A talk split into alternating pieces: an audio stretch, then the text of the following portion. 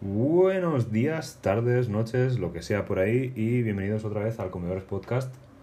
Otra vez, un mes después, porque ya no vamos a engañarnos. Otra vez haciéndolo más tarde de lo que nos gustaría, Sí, no siempre.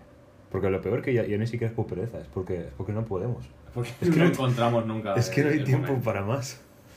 Somos asalariados. Tal cual. Bueno, Somos yo, lo- los últimos tontos de la Tierra. yo no lo era hasta ahora. Bueno, bueno, vamos a hacer... Vamos a... Siga- sigamos con la fricada, por favor. Sí. Bueno, eh, como siempre, somos eh, arroba hemlockship. Albert, me conoceréis, es mi otro nombre. Estoy hablando fatal hoy. Sí, sí. Y son, o sea, llevo 40 segundos y yo estoy hablando fatal. Y aquí, dos veces. exacto. Y aquí a mi izquierda, Borja, arroba videoborgius en Twitter. Y nada, pues otro más, otro Comedoras Podcast más para la lista.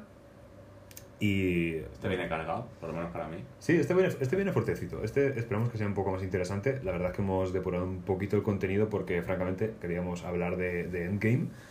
Llevábamos queriendo hablar desde, desde el 25 de Sí, abril, que se o estrenó. menos. Y bueno, siendo el, el evento Marvel de la década, pues como que... Literalmente de la década. sí.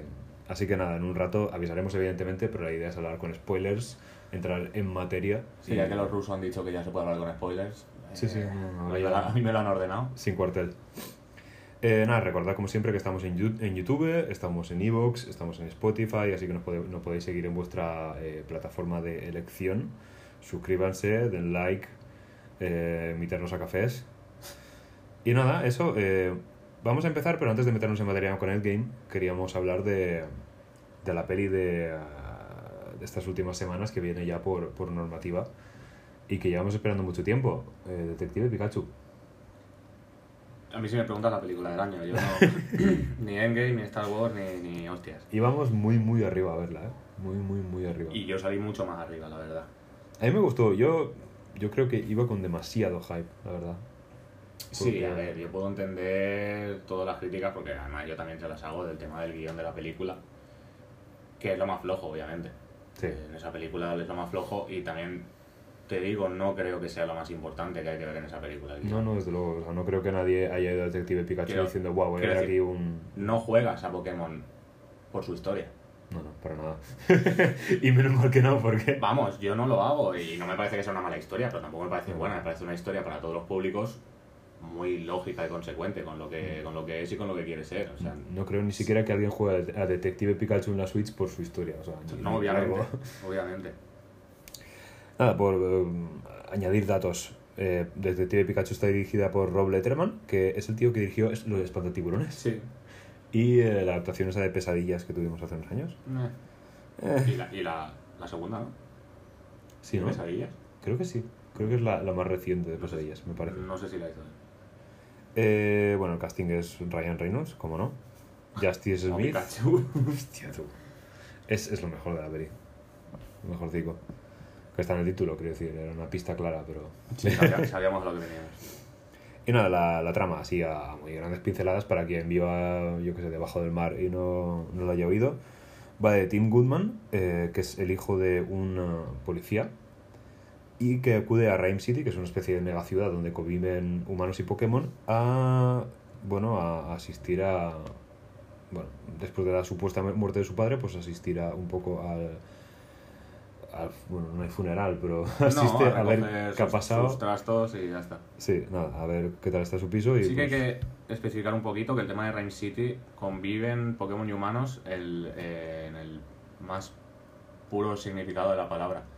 Porque una de las premisas que te cuentan también, que pero esto tiene que ver luego con la trama un poquito, es que no es que la convivencia es absoluta. No hay eh, maestro Pokémon, no, se mete el Pokémon en la Pokéball, o sea, los que son compañeros Sí, sí. es porque lo eligen y poco más. O sea, y se trata a los Pokémon igual que personas. De hecho, hay Pokémon trabajando de, bueno, se ve incluso en el tráiler el Machan policía dirigiendo el tráfico y todo esto. Sí, sí, continuamente los Squirtles con los bomberos. Claro, Hay claro, como entonces- una simbiosis que es un Sí, poco lo guay de Sería casi más similar a un, al spin-off este que hubo para DS de Pokémon Ranger, en el que colaboraban entre ellos, apagabas incendios, eh, ayudabas a sacar, a sacar a gente de cuevas y cositas así. Estaba muy guay. Ahí me pillas muy verde, pero... ya, ya, ya. Eh, y nada, hay, hay muchas cosas buenas en esta peli. O sea, yo, yo salí frío entre comillas, de la sala de cine, pero porque soy un poco así de puto viejo pureta, entonces... Eh, pero me fliparon los Pokémon, me flipó, me flipó cómo están diseñados, cómo están animados, es una puta barbaridad. Quiero un peluche de cada uno de 3 Sí, metros de altura. sí, o sea, Están muy bien integrados en el mundo. Madre de Dios, o sea. Y eso, o sea, están integradísimos todo, todo lo que tú mismo has dicho de cómo, cómo lo ves participando por ahí y en el día a día y simplemente apareciendo y haciendo sus cositas, que es, Sí, es magia, tío. Lo hacen muy natural, o sea, te lo muestran, pero igual que te mostrarían un animal en un documental. O sea, saben que es la parte importante, pero no tampoco le dan demasiado bombo. Te lo ponen como que es parte del mundo, como que es una parte muy importante de ese mundo que te están mostrando, pero no es algo que con- constantemente esté destacando, ni haciendo mucho ruido, ni muchas luces, ni nada. O sea, es- están ahí, hacen su vida y ya está. Es O sea, esto, esto es un Pokémon, ahí está. Sí, claro, sí. Es, es, es lo que mola. Mola muchísimo. Y bueno, Pikachu. Pikachu, Sí. Ryan Reynolds hace un papel de la hostia, se lo Sí, está sí, pasando, sí, sí, sí. se lo está pasando de cojones y está claro. Y, eh, y además que es eso, que está es particularmente bien diseñado, particularmente bien animado, que tiene una carita, tío, que dices... "Ay". Sí, sí, es muy expresivo. Si los Pokémon en general de esta película están todos súper bien hechos y súper bien animados, en Pikachu ha habido un mimo que, que ha sido pelo por pelo prácticamente Es lo que hay ahí. Es, es una curraza impresionante. Y bueno, en los combates Pokémon. Sí, los pocos que hay, porque esto es algo que tenemos que avisar, porque yo he visto a gente decepcionada en este sentido, es que no hay demasiado combate Pokémon y, repito, no es la intención de la peli, quiero decir, se llama Detective Pikachu, Claro, no, No. es el maestro Pokémon. no es Pokémon Coliseo. Claro, los, los que, claro, claro, no, no es un Pokémon Coliseo, no es, no es un no es un estadio, no es nada de esto.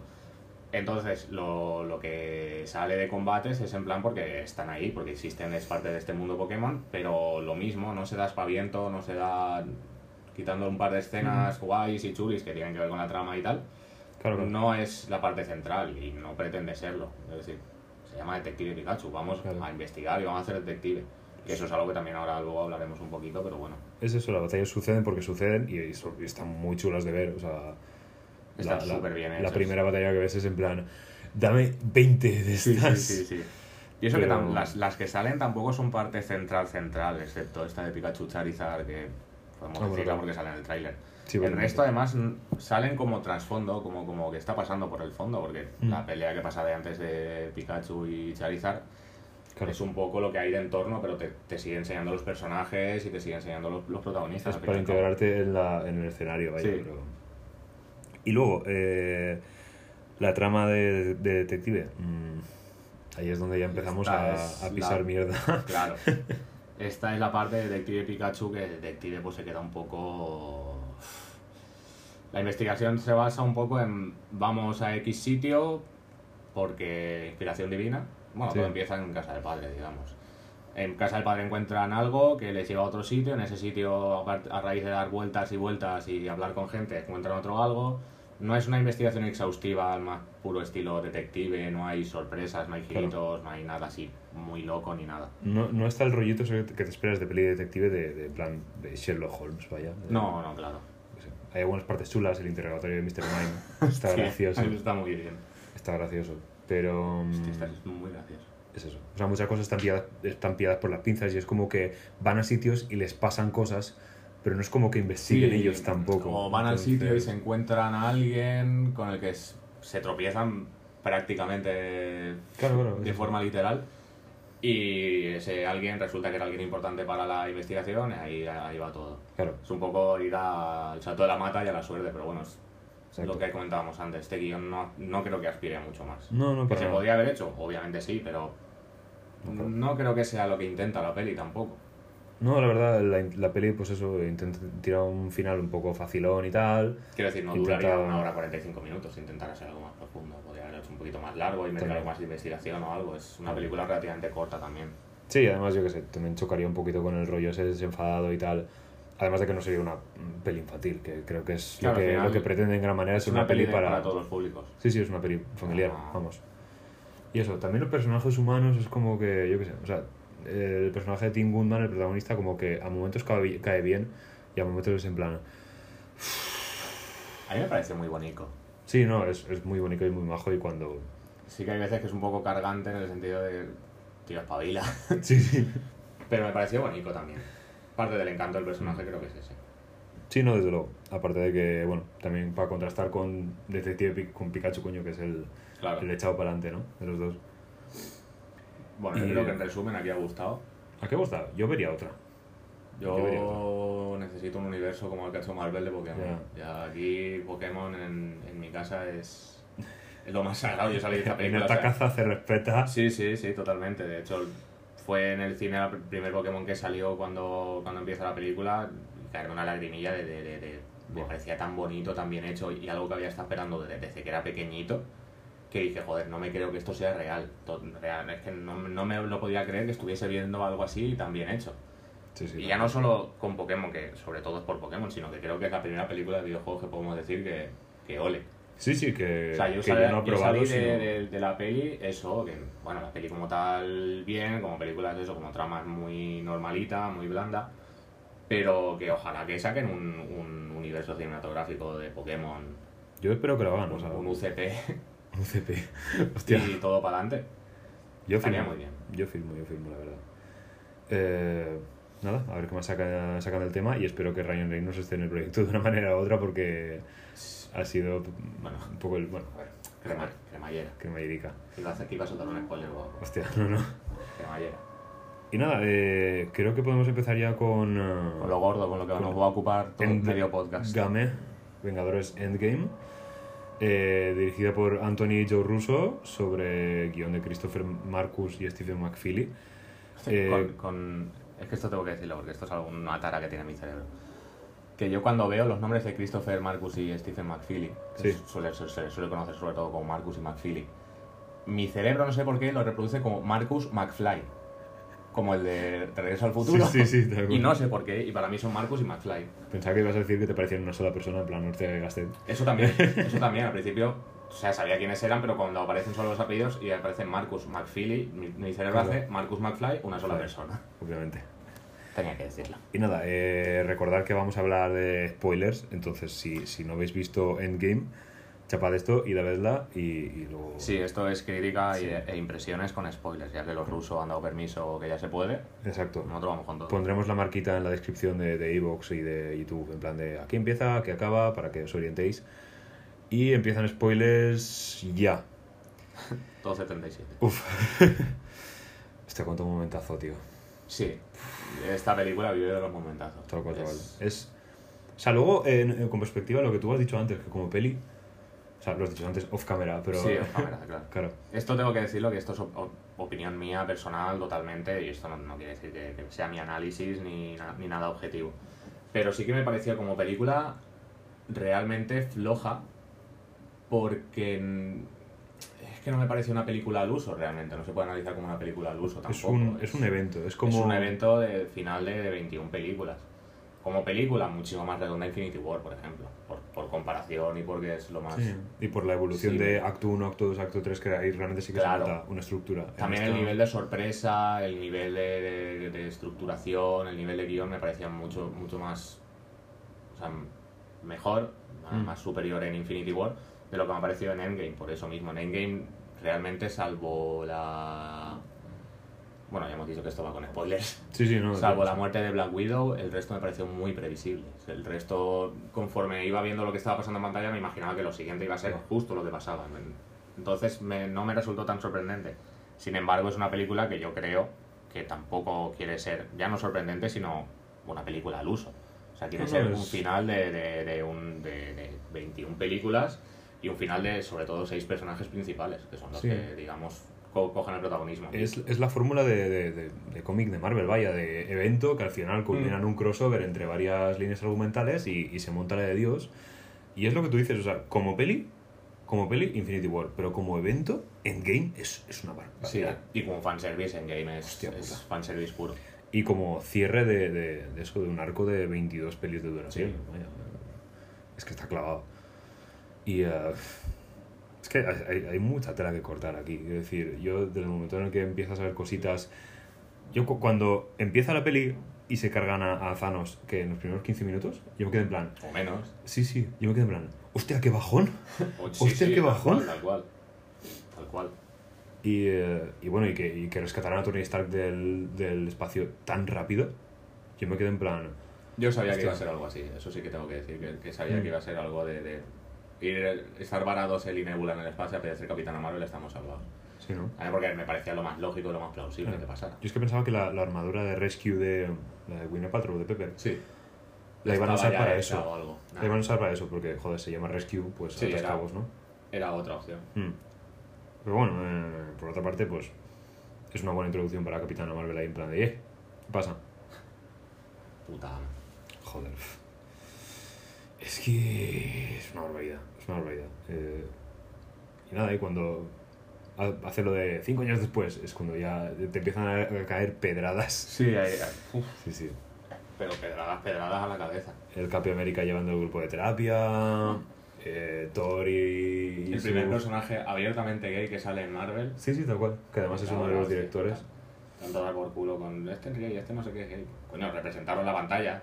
Sí, exacto. No, es que no, costa- no costaba digáis. tanto, no costaba tanto. Que total lo que dice es que ha tenido una cita con otro, con otro chico, ya está. Sí, sí, completamente natural. Que sea. También te digo que a ver cómo lo editan en sitios como, como China, por ejemplo, que, que no sé. Y sabemos cómo va en el tema de. Mm. Ahí probablemente lo, lo editen como "Ah, una cita con mi pareja. Sí, es No fácil. voy a decir que es un hombre porque ah, perdemos dinero de los chinos. Es fácil. Pero bueno, ahí sabemos también cómo va el mercado y cómo son de permisivos y todo. Sí, más bien. No voy a jugar la carta de que es otra cultura y hay que entenderla porque son Nada, cosas que tienen que cambiar, pero. Está por ver, pues bueno, lo- cuando habrá un personaje LGTB, eh, LGBT. Siempre lo digo mal, siempre lo digo mal. Personaje LGBT de, de primera línea, joder. Plan, coger a un, como mínimo a un ojo de halcón y decir, hostia, tal. No está complicado, no está complicado, pero bueno, Bueno, cositas. entonces que lo hicieran con Black Widow en la siguiente peli. Hostia, La precuela. un escarceo ahí lésbico. Pues no, eh, no descartaría. no sería nada raro, o sea, No. sabiendo cómo va el tema de la Red Room, que son todo mujeres, yo lo vería súper plausible. Yo espero que saquen eh, en la peli de Black Widow, espero, espero que se hable a qué viene toda la movida de Budapest, que llevan dando por culo sí, sí, desde sí, sí, Vengadores sí, 1. Supongo que sí. Supongo que algún detallito y algún eh, cameo de Hawkeye o algo de eso habrá. Mm. Rollo para que sepamos realmente lo que pasó en Budapest. Espero que al menos haya un flashback, eh, Sí. porque la, la de Black Widow creo está, está ambientada después de Vengadores, que yo sepa. Ah, sí. Que yo sepa sí. O sea, evidentemente No no es posterior a Endgame, por razones obvias. Ya. Pero tengo entendido que se sitúa después de Vengadores. Me, me puedo estar equivocando, pero creo que es así. Bueno, Endgame, eh, sigamos, que nos vamos por las ramas. Sí, sí. No, no sé, aquí, madre mía, nos podemos ir de aquí a Murcia y volver. Vamos con los seis protagonistas y el trato y a ver qué nos ha parecido. Venga, eh, Que ha habido con por... alguno, con alguno que otro que ha habido más polémica. Va, empezamos con el que sale peor parado, con Tony Stark. Que sale, hombre, claro, la palma, ¿cómo va a salir mejor de eso? Sí, sí, sale escaldadito. Me parece lógico. Sí.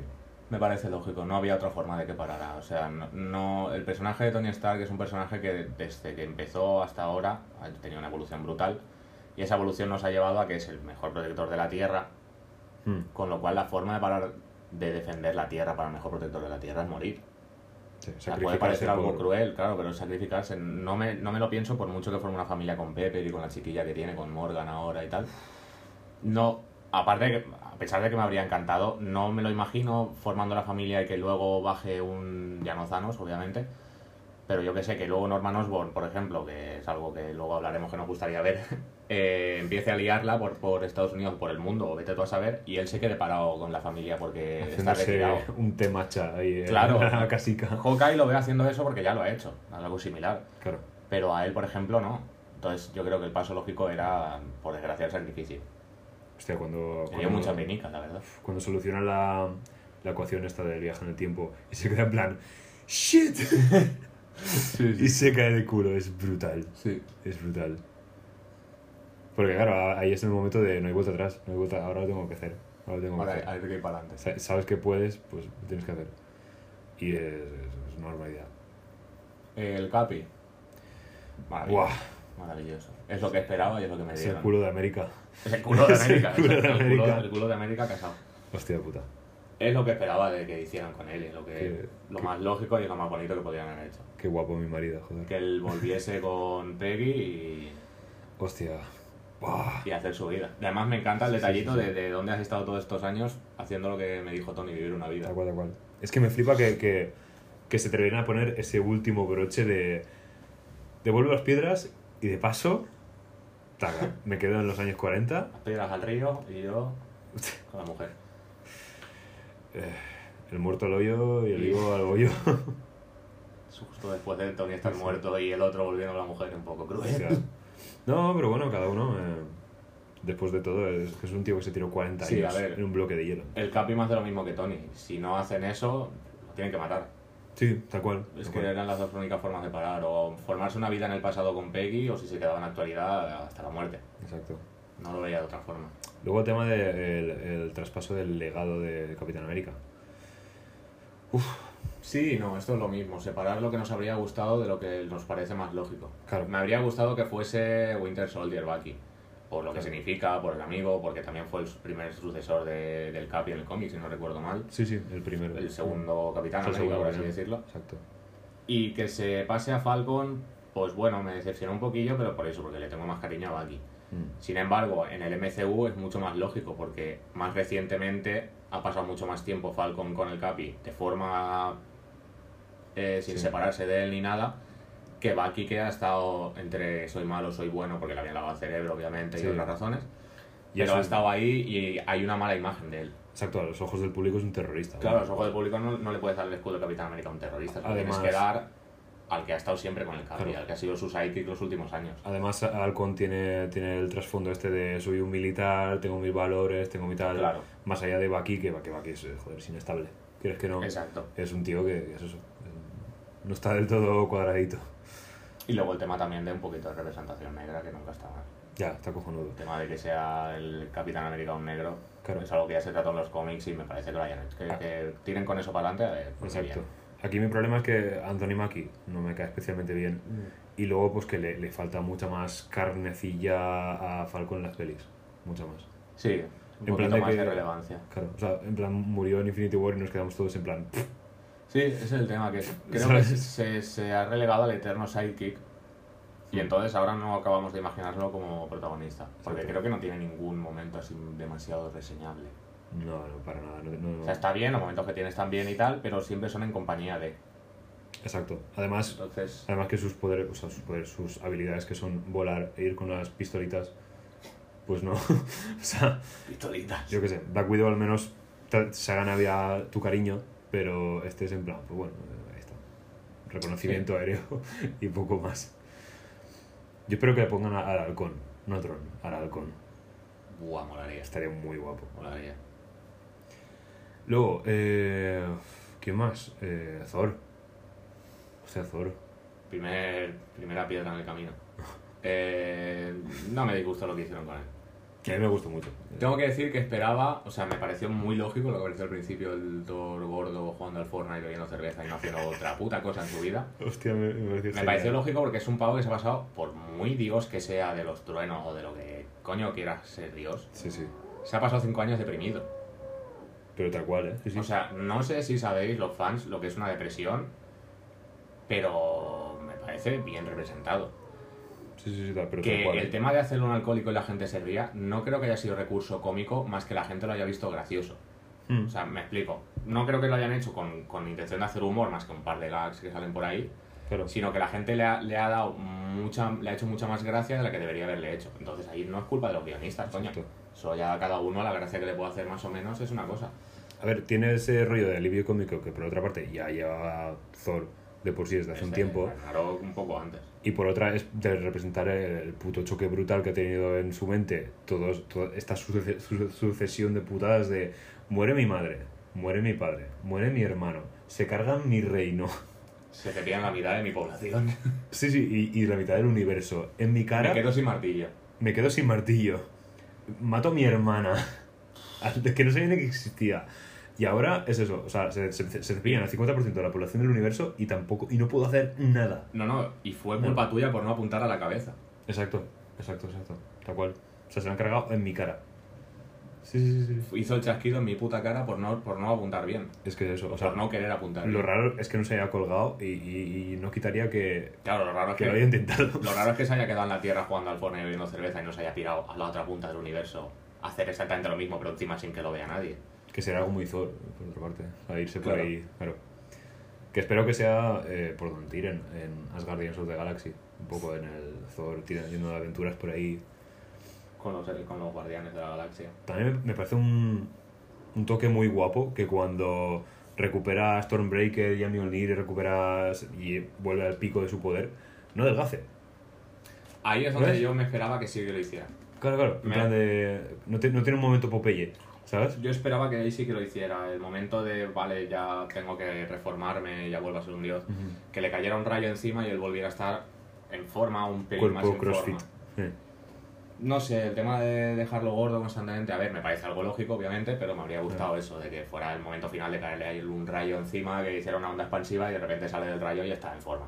Con la barba y tal, porque me encanta el Claro, estilo vikingo que se le ha dejado la barba y el pelo largo, la barba y larga y Mm. trenzada y eso. Pero esperaba eso, que no sé. Pero no me parece mal. No, no, a- mí hasta me que gusta. me habría gustado eso, pero que se haya quedado así gordico, oye. A mí esta me gusta, en plan de, mira, tú lo estropeado que estoy y te voy a, te voy a partir los morros. Joder, es que a mí la primera escena que salió jugando al Fortnite me recordó al Gran Lebowski. Buah. Sale con una birra y sale con la gafa de sol, el pelo largo, la barba y tal. Era Yo el creo que es, es, es que yo creo que es intencionado, tío. Es que tengo con las gafas de sol y los restos de birra y cacahuetes en la barba. Es que Es es fácil que sí. Buah. Sí, sí, sí, seguro. Eh, Profesor Hulk. Este sí que me encanta. Buah, me flipó. Es- es- esperaba al profesor, es un personaje que me encanta mi profesor Hulk y lo esperaba en el MCU, pero vamos, como agua de mayo. Mm. Y me parece genial. Otro que también ha sido, ha sido bastante polémico, de se han cargado a Hulk, se han cargado a Hulk. Mucha gente que ha visto eso, lo primero que han dicho es que yo soy fan de los Hulk de, de Hulk de siempre, de los cómics, y se lo han cargado. Es como si fueras fan de Hulk de los cómics, sabrías que esto es un, pra- un paso que hizo en los cómics. Sí, sí. Que Y esto no que- se lo han inventado los rusos. hay que esto muchas es algo que- versiones, Que, lo- claro. que los rusos y Marcus y McPhilip han. He tenido que leer McPhilip para no decir McFly, lo juro. Eh, no se lo han inventado ellos, lo han adaptado, Claro. pero esto ya está inventado en los cómics y a la gente que le guste más o menos. Eso es lógico y normal, pero también parece lógico y normal el paso que han hecho. O sea, de estar peleados, que lo que pasaba en Infinity War habían dos pasos: o Profesor Hulk Mm. O una escisión de Banner por un lado, Hulk por el otro, de una cualquier otra forma. Y creo que eso habría sido muchísimo más complicado de, de meter y de explicar. Sí, yo lo que me esperaba era un poco, un poco de puente entre el, Eso sí. el banner del final de Infinity War de Hulk, tenemos que hablar, Y nos apareció en toda la Y peli. del principio de Endgame, Claro. que aún está así todavía. Que Vaya, luego a los 5 años salga ya el profesor Hulk y te diga, no, que me dediqué a investigar la radiación gamma, vi que éramos compatibles y ahora somos los putos amos. Claro, es en plan. Un poquito más de, de- de la Es- transición. Es un salto de fe muy, muy tocho, pero bueno, eh, por el tema de tiempo, pues te lo tienes que comer. Sí, que al final, aún, aún sin meter eso, se te va a cachar las 3 horas la peli, pues... Exacto. Eh, ¿Qué más? Pues Black Widow, Uah. Que por otra parte, Black Widow es la que se, es la que durante cinco años se dedica a monitorizar todos los putos, todo el puto tema Thanos Sí. y piedras por su Y a- cuenta, y a llevar- los Vengadores están ya. Llevar los Vengadores o los que quedan. Sí, sí, Y a básicamente. llevar a Roddy, a llevar a la Capi, los que vayan por ahí por la galaxia, los que vayan, los que aún tengan ganas de hacer algo. No me esperaba para nada que la mataran, tío. Yo no me lo esperaba, pero tampoco me pareció mal ni lógico. O sea, hay mucha gente que habría preferido que muriese Hawkeye, eh, porque ya sabemos que muere después de un enfrentamiento que tienen entre ellos por ver quién de los dos se sacrifica en vez del otro. Claro, Tema de amistad que tienen entre ellos y tal. Me parece una escena muy bonita. Exacto. Y no muere Hawkeye por, por los pelos. De puro milagro, porque Sí, se, sí, se sacrifica mucho antes, bueno, mucho, un pelín antes Natasha. Pero no me pareció mal, o sea, yo que la gente haya preferido que muriese Hawkeye porque ha tenido menos relevancia en las pelis o porque ha salido menos, no me parece excusa, o sea, quiero decir, me parece muy lógico y además te lo explico en la película de que la que tiene que morir es ella porque es lo único que está haciendo. Lo Sí. que, lo- si una vez consiga la gema y salga de ahí, no va a tener nada más que hacer, más que a lo mejor cargarse a Thanos, solucionar el problema y ya está. Exacto, porque. Sin embargo, Hawkeye cuando salga de ahí tiene la familia. Claro, Entonces lo hacen contando con eso, o sea, que prefiere matar a alguien que no tiene nada más o a alguien que cuando vuelva tiene una familia. es eso. No Hawkeye tiene que estar ahí cuando resucite la familia para poder verlos. Claro, Básicamente. no sé. Y, eh, y, y- y la viuda, pues. Su familia son los Vengadores y eh, está defendiéndolos como puede. Sí, y, Y bueno. la, la frase suya en la película es yo me he dedicado cinco años a hacer esto y acabando esto consiguiendo la piedra. ¿no? me sabe mal porque. Me sabe mal porque es un personaje que yo qué sé. Sí, me habría molado verlo más, Mm. o alguna serie o algo, que la... Sí, una eh. serie de, de películas suyas también. Claro, estamos pendientes de, de eso, de la peli también. Claro. Momen- Momentos como cuando habla con Red Skull y le dice el nombre de su padre y dice, pues, pues yo no sé quién es mi padre. Vaya, Claro. no me acordaba de eso. Vaya, vaya, vaya. Hmm. Y luego Hawkeye. o Ronin o Clint Barton. Ojo Clint. Eh, Sí. Hostia, la, la, la escena con la que abre la peli. hostia, es dura, ¿eh? Apretando Es el culo en el asiento, pero Es vamos. muy dura, no me, la- no me esperaba esa apertura de peli. Hostia, sí, sí, sí, sí. Me gusta, eh, de hecho, es puede que sea de los que más me gusta de los seis Vengadores originales en esta peli. También porque creo que es el que más evolución tiene en, esta peli. Tiene un arco de redención que, que flipas. que Y, flipas. está súper bien hecho el personaje en esta Mm. película. Eh, cómo pasa de Ronin a otra vez a, a ayudar a los Vengadores y todo. Y tiene muchos minutos, tiene mucha representación y mucho protagonismo. Sí, sí. O sea, a mí me gustó mucho. El, el momento de la carrerita del final de la peli, bueno, tercer acto, cuando va él llevando el guantelete prácticamente, Hostia, vaya. es bastante una pasada. Luego, eh, bueno, los nuevos Vengadores. Pues la alineación que se queda ahora, no sé. Tiene mucho trabajo que hacer para, seguir Sí, a- sí, para llegar sí, al, sí, al sí, puntito de los originales, los seis originales. ¿no? Tampoco creo que, vamos, si son listos no lo intentarán. Porque caerán en el error de que van a caer ya muchos fans de comparar de, ay, esto ya no son como, como antes, ya no van a molar, que ya está pasando ahora. Claro, Que te gente diciendo que se baja del barco porque ya no va a molar Marvel tanto porque ya no hay tantos. Como pues no sé, hay muchos nuevos que van, pueden coger protagonismo, ¿vale? Ya no estará Thor, bueno sí, estarán en Guardianes de la Galaxia, se supone tres, porque se va con ellos al final de Endgame. es la peli que más, que más ganas tengo de ver. Yo supongo que saldrá ahí, aunque sea un cameo, aunque sea, yo que sé, al principio de la película va luego pirarse a su bola, porque Thor. también ha renovado para dos más, creo, Hostia, para dos películas más, que serían Guardianes 3 y Thor 4. A lo mejor en Guardianes 3 está de transición y Thor 4 es el final de personaje real. puede ser. O igual la próxima peli de, de crossover. O sea, la próxima Vengadores o, o lo que sea. Igual ahora son. No, no, me parece que están esas dos pelis confirmadas, ¿eh? O sea, que ha firmado para esas dos pelis. ¿Thor 4 está confirmada? Sí, sí, sí. La Virgen. Sí, sí, él, él firmaba contrato para dos más. De hecho, mira, te lo voy a buscar ahora por si acaso. Pero juraría que la confirmación era que era para Guardianes de la Galaxia 3 y para Thor 4. Buah, yo firmo ya. Rollo final de, de personaje. Ese sería un pasote. Por otra parte, eh, pelis que se vengan, pues bueno, Doctor Strange 2, muchas ganas de verla. Eh, Far From Home, que está hasta ahí ya, ¿es para julio? Julio. Para Julio. Para julio. Que bueno, vimos el tráiler hace poco y eh, aparte de estar flipando con Misterio, Y el multiverso. que la armadura es que cada vez que la miras está mejor. Y el multiverso, y el tema multiverso, que bueno, Sí. imagino que esto indica un poco para dónde va a tirar eh, el próximo arco general de... Sí, hacia el multiverso. Mm. A ver, es la puerta de entrada genial para Deadpool, para X-Men, Claro, para los Cuatro Fantásticos. Cuatro Fantásticos, sí, Todos sí. pueden entrar por ahí. Es que los, cuatro, los cuatro fantásticos tienen que entrar a través de una puerta del multiverso por cojones. Eh, Incluso Y luego- sí, Galactus y cosas así pueden entrar por ahí. el, el que. El villano tocho, que sí que viene que ni pintado con el tema del multiverso, es Kang, el conquistador. Vaya. Solo por el tema de soy un viajero en el tiempo eh, y me paseo por, por el multiverso como si fuera mi puta casa. Thor 4. Ah, pues sí, sí, sí que está confirmado. Guardianes Está 3 y Thor firmado. 4. Firmado para dos más y entre ellas son esas. Hostia, Hostia. es eso.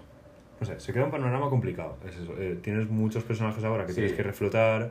Ahora yo supongo que harán a la agrupación de Vengadores nueva, los nuevos Vengadores, pero Claro. intentarán ir por la línea de los otros, será algo distinto, con otros problemas distintos y tal, ni intentará tener los nuevos X. Quiero decir, esto es algo que sale en el trailer de Far, For- de Far From Home y creo que está dando las pistas de por dónde va a ir el siguiente arco de personaje de Peter, Hmm. que es no intentar ser el nuevo Iron Man. Mucha gente creo que se confunde, y espero que se confundan y no tengan razón, y el que, y el que tenga razón No, sea yo en esto, de que no hagan el nuevo Tony.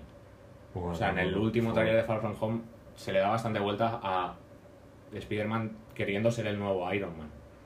Sí, de hecho, Entonces, ya yo supongo que el arco de personaje por lo que tirará será por mm, tú no puedes ser el nuevo Iron Man, Iron Man solo ha habido uno, tú tienes que ser otra cosa más, otra Tienes cosa mejor, tienes que ser Spider-Man. Y, Spider-Man puede ser distinto de Iron Man y ya está.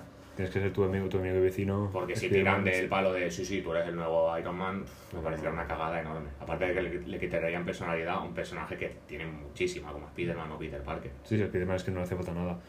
Los Yo, Vengadores ya, yo espero que jubilen la, la armadura a la Iron Spider ya. Porque, Parece que sí, parece que sí, porque Sí. además estuve mirando. Se empieza con ella en el tráiler. Estos son luego- rumores, eh, porque esto lo he visto por, por redes y tal, y no, no lo he visto por ningún sitio Muy oficial. bien. Pero creo que la nueva armadura que. Bueno, el nuevo traje que lleva Peter, que se ha visto en El rojo y imágenes, negro. el rojo y negro, creo que Sí. se llama el Parker Suite. O el, bueno, el traje- Ok. sería el traje de Parker. Mm. En teoría sería diseñado por él. Hostia. El paro de con la tecnología que dejó Tony y todo esto, él se mete, se hace su traje nuevo y, y en teoría llevaría ya ese. Pues a lo mejor el Iron Spider está, aparece solo en plan transición y ya está. Hombre, sí, sí, aparecen escenas en, en América, claro. pero no en, en Europa, que es donde, va- donde va él. Eh, es eso, yo, o sea, encajaría con su, arco de, con su arco de personaje de no ser Tony Stark, el tema de que se haga un nuevo traje, toda la Claro. Además es que hay personajes muy distintos que podrían formar parte de los Vengadores ahora. A ver, así, por hacer un, un poco de resumen, Vengadores ahora estarían eh, Doctor Strange. Que no creo que sea Vengador. Siempre va a su bola. Sí, sería un poco el, el enlace con el mundo místico, ¿no? Sí. Eh, Black Panther, que Black Panther tiene, tiene cartas para ser un poco el, el Sí. líder, entre comillas, muy entre comillas. Sí, yo pondría antes a la Capitana. Sí, realmente sí. Más que nada por todo el tema de Wakanda. O sea, no, no me imagino a Black Panther dejando Wakanda, aunque está Okoye y está Claro. Shuri, que igual la podría dejar en plan a ella, así, o Shuri, También. Black Panther Realmente de. Wakanda y Black Pan- y, Claro. y T'Challa en Vengadores, que podría tirar por ahí. Realmente podría. Entonces, eh, eh, Doctor Strange, Capitana, eh, Black Panther, Spider-Man, Spider-Man, Rhodey, eh, Rhodey, hostia, Rhodey, Ant-Man, Ant-Man, eh. Wasp, Exacto, Ant-Man y Wasp. Y luego, si tiramos un poco de las series, que vamos, espero que esta gente siga saliendo, eh, Wanda, Visión, que aparentemente resucitará en la serie. Sí, supongo que la Mm. serie tirará un poquito por Wanda intentando a ver cómo consigue rehacer a Visión o, o recuperar la mente de Visión o como sea. Halcón y Winter Soldier. mm, Que también podría ser Vengadores, Mm. pero vamos a ver. Y bueno, y de ahí ya, pues, yo qué sé, Shang-Chi, cuando se haga su peli, que es un poco pillador, pero. Es que está todo muy en el aire. Sí, sí. Está claro que habrá nuevos Vengadores, pero es una agrupación totalmente nueva y no tendrá nada que Mm. ver, ni creo que intentará tener nada que ver con la. Hacia el verano anterior. se supone que Kevin Feige va a, a revelar el nuevo, Sí. el nuevo, la nueva hoja de ruta. Creo que ahí será cuando volveremos a pasar por estos también estará apuntes. esperando a verano porque es fácil que haya incluso spoilers de Spider-Man en Vaya. esa hoja de ruta. Que seguro. se meta algún nombre de algún personaje que sale de sorpresa en Spider-Man. ¡Oh, Born! ¡Oh, Born! Los seis siniestros. Sí, es eso. Cual. No, o alguna cosita así, claro. A lo mejor imagi- imagínate que la tercera de Spider-Man son Spider-Man y los seis siniestros, por decirte algo. Es que es eso. Si lo revelan ahora ya te has comido un spoiler de Far From Home que te cagas. Entonces a lo mejor Sí. quieren tirar por ahí. Hablando de Far From Home, eh, estamos de acuerdo en que Misterio no va a ser el bueno, ¿verdad? En plan de que después No o está detrás de todo esto o está aprovechando No toda la movida esta que se sale en el tráiler para algún beneficio propio. O sea, es que no Supongo puede que ser el sí. bueno. Supongo que sí. Es que sí, es que me mato si lo hacen bueno. No creo. es que no... Es que no, No no, debe- encajaría. no debería. Me encaja muchísimo el tema de, de- de que es, claro, es un especialista en teoría en, en, Ilusión. en ilusiones y tal. Mm. Me encajaría mucho que tirara por ahí para hacerse el bueno y luego resulta que, oh, sorpresa, que no. O sea, eso me encajaría muchísimo. Yo, una teoría que he leído, eh, que Está es mucho en los cómics. una teoría que he leído es que esté utilizando un poco a Spider-Man y a. Bueno, y el tema de Shield y tal para salvar su propio multiverso, en plan, yo qué sé, trasladar la amenaza de los elementalistas de su universo a este para destruirlos aquí o. Alguna qué. movida así. Mm. Puede ser. O que no sea intrínsecamente malo, pero por las cosas que hace sí que se convierta un poco en malo. Por salvar, Claro. exacto, por salvar su multiverso intente Mm. cargarse este y... Claro, que sea malo más por los medios que por, Sí, que por el fin. Eso sí que pega un poco con el tipo de adaptación que suele hacer Marvel últimamente. sí, puede O sea, ser. mira Killmonger y demás. El buitre. El buitre. Mm. Vale, eh, Los Eternos. A mí, yo no sé qué es. No sé nada de los Eternos, o sea, Tampoco. sé lo que son, sé la peli como por dónde va, pero no he leído nunca nada y tampoco es que me hayan interesado. Supongo que será por darle un poquito más de trasfondo al, al tema de lo místico, bueno, ya no lo místico, sino de Exacto. lo anterior a todo lo que ha pasado y todas las movidas, y a, todos los Sí. eternos, de dónde vienen las piedras, todos los Claro. poderes. A lo mejor las explicaciones que te dan ahí en pasado sirven para abrir la siguiente fase a otra cosa. Por recuperar el tema cósmico y tal. Sí, también. Dar un poquito más de bombo al tema cósmico. Sí, yo creo que serán eh, una alternativa así un poco en clave de Juego de Tronos eh, a Guardianes de la Galaxia. En plan, Puede ser. Básicamente lo que intentaron hacer con Inhumanos, que al final se, se vino abajo, que era hacer como una familia real, entre comillas, en el espacio. Se vino abajo algo que, que estaba muy mal hecho. Sí, tío. que iba a ser una peli, acabó siendo una serie haber estado muy guapo. Muy mala. Yo no lo he visto. Muy mala. Creo que es la única serie de Marvel que no... Ni Yo intenté ver el piloto porque los inhumanos me gustan mucho, como, como familia Claro. en los cómics y tal me suelen gustar. Rayo Negro, tío. Uf. Pero vi el- la, la mitad del, del piloto y me quise pegar un tiro. Porque es que Bueno. era cosplay la serie. Si Aladdin es cosplay la película, Tal cual. esto era cosplay la serie. Entonces, Muy mal, muy mal. Y bueno, saldrá. Angelina Jolie, es por lo poco que dicen, oye, pues imagino Vaya, que al menos Sí, lo siento. Angelina No, Jolie, la- el tema es que la de Eternals tiene un casting, por los pocos que he estado viendo yo hasta ahora, Angelina que barato no es. No, no, no, no, para nada. barato no es.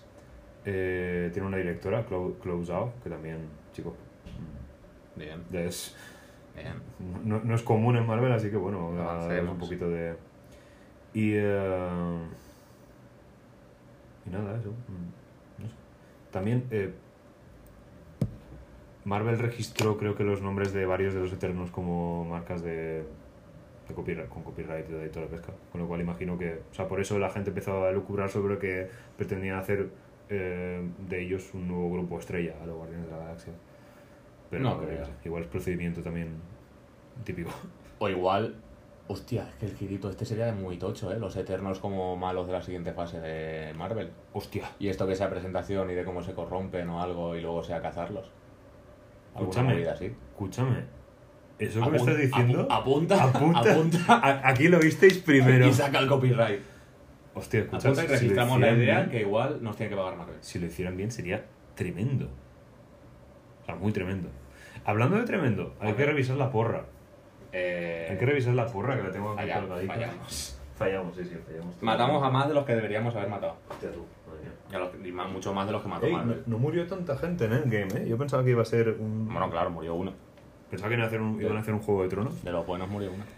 Claro, eh, o sea, tú dijiste que Visión seguiría muerto y en efecto, y lo único en lo que muy pío por las pinzas podría haber acertado yo es que morían Capi y Tony, pero luego en el podcast dije algo como que Capi se quedaría como debilitado o algo por el estilo dije, pero no era no era Bueno, pero Tony acertaste. Claro, bueno, sí, pero no acerté, no acerté directamente en el tema Capi, entonces creo que la cosa va más para ti, vaya. Aunque sea solo por decir que Vision se quedaba muerto. Pero vaya, que dijimos que iban a morir Ojo de Halcón, que iba a morir Halcón, que se murió que veía una puta serie, ¿sabes? Y bueno, y, y estamos aquí... Bueno, también hay una película de Black Widow y mira lo que ha pasado. Ya, también, pero, una- sabíamos que era una precuela, entonces Ya. es otro rollo. Y bueno, el caso es que, pues imagino que te debo una cerveza, no sé. Sí. ¿Y eh, hay alguna serie que tengas ganas de ver de las de Marvel? Yo no sé. A ver, tengo curiosidad por ver para dónde tiran. Mm. Por, por También- la de Hawkeye y Bishop Sí. me, me, me gusta porque me gustan los personajes, entonces a ver cómo la hacen. WandaVision, es Eh. que tengo curiosidad porque supongo que irá de los viajes de Wanda intentando recuperar a Vision. O intentando reconstruirlo, intentando encontrar otra vez su mente, cositas así. Yo es que Falcon Winter Soldier y Hawkeye, en formato serie, lo veo. Pero Sí. Wanda y Vision, dos personajes que son dos cacharros de CGI andantes, en una serie, como no te gastes 15 millones por capítulo, Bueno, A la Juego de Tronos. que serán temporadas de 6 capítulos, pero escúchame, o vas, o vas all in o eso va a parecer la mierda. Y el Juego de Tronos pinta bien para... Eh. Pero porque se gasta una barbaridad y, y- y algún capítulo que otro, no todos. Entonces... Según he oído, no había bastante presupuesto Sí. para que John despidiera al fantasma. Sí, no, no, pero escúchame, pero en el último han ido, han ido a saquísima. Ya, O ya, sea, eso sí que lo he visto, que han soltado el presupuesto. entero. argumento aparte, la, la, la pinta visual es cojonuda. Bueno, más que nos pasamos de... Sí. También la serie de Loki, que nos falta aquí en el guion. Esa sí que no me interesa nada. Ya. Acabé de Loki hasta donde yo te digo. Ya está, ya está bien, ¿no? También porque es que para mi gusto se puso la gente muy pesada con Loki. Ya, O sea, que la- Loki es que la me gusta muchísimo mucho. el personaje, me gusta mucho Tom Hiddleston. Él me flipa. Pero es que después de Infinity War hubo tal manía con Loki.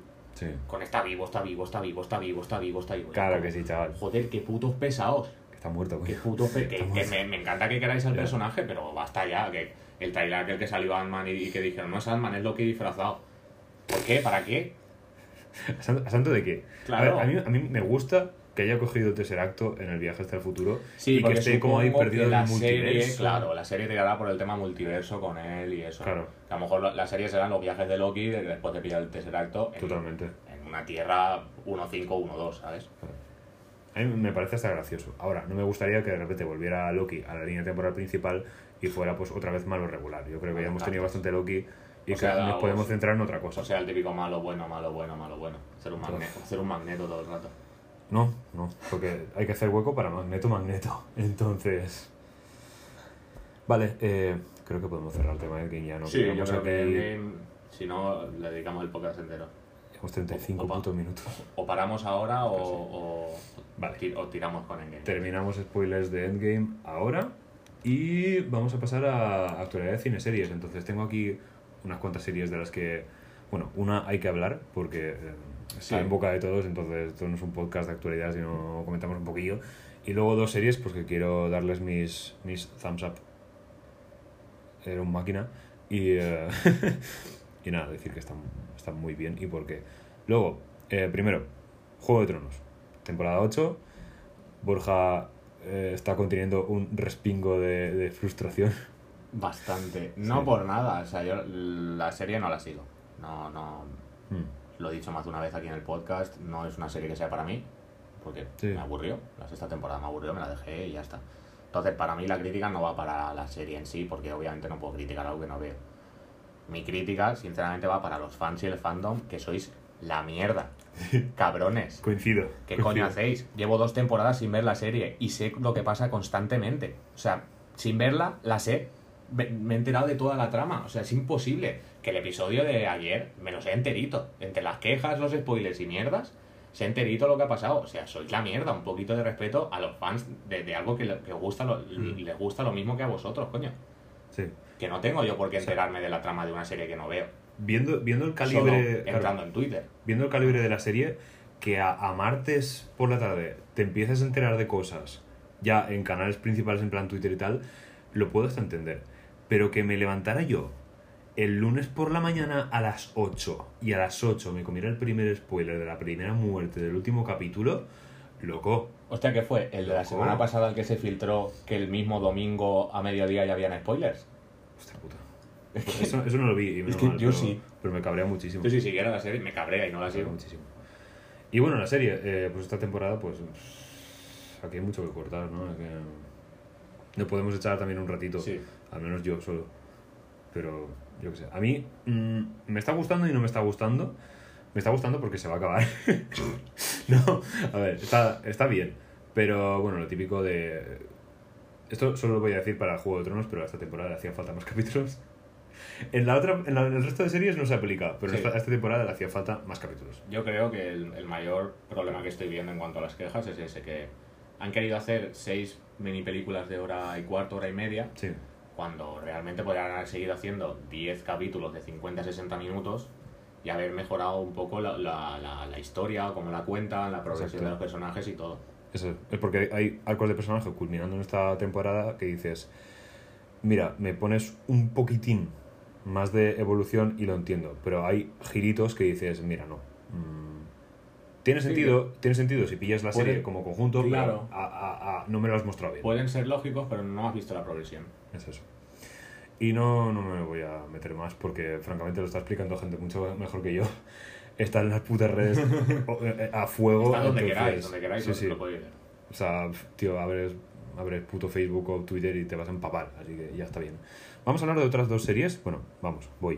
Mm. Que me han gustado y voy a pasar muy de puntillas. Star Trek Discovery salió la segunda temporada hace poco, me la papé enterita en Netflix y es una serie, es que es muy chula, es muy bonita. Tiene ese rollo de, de Star Trek de sensación de maravilla ante todo lo que ves, porque joder, son, exploradores del universo al fin y al cabo, ¿no? no son, son guerreros también, pero no, no es tanto. Tienen ese rollo de. O sea, Discovery, sin irte muy lejos, es un navío científico.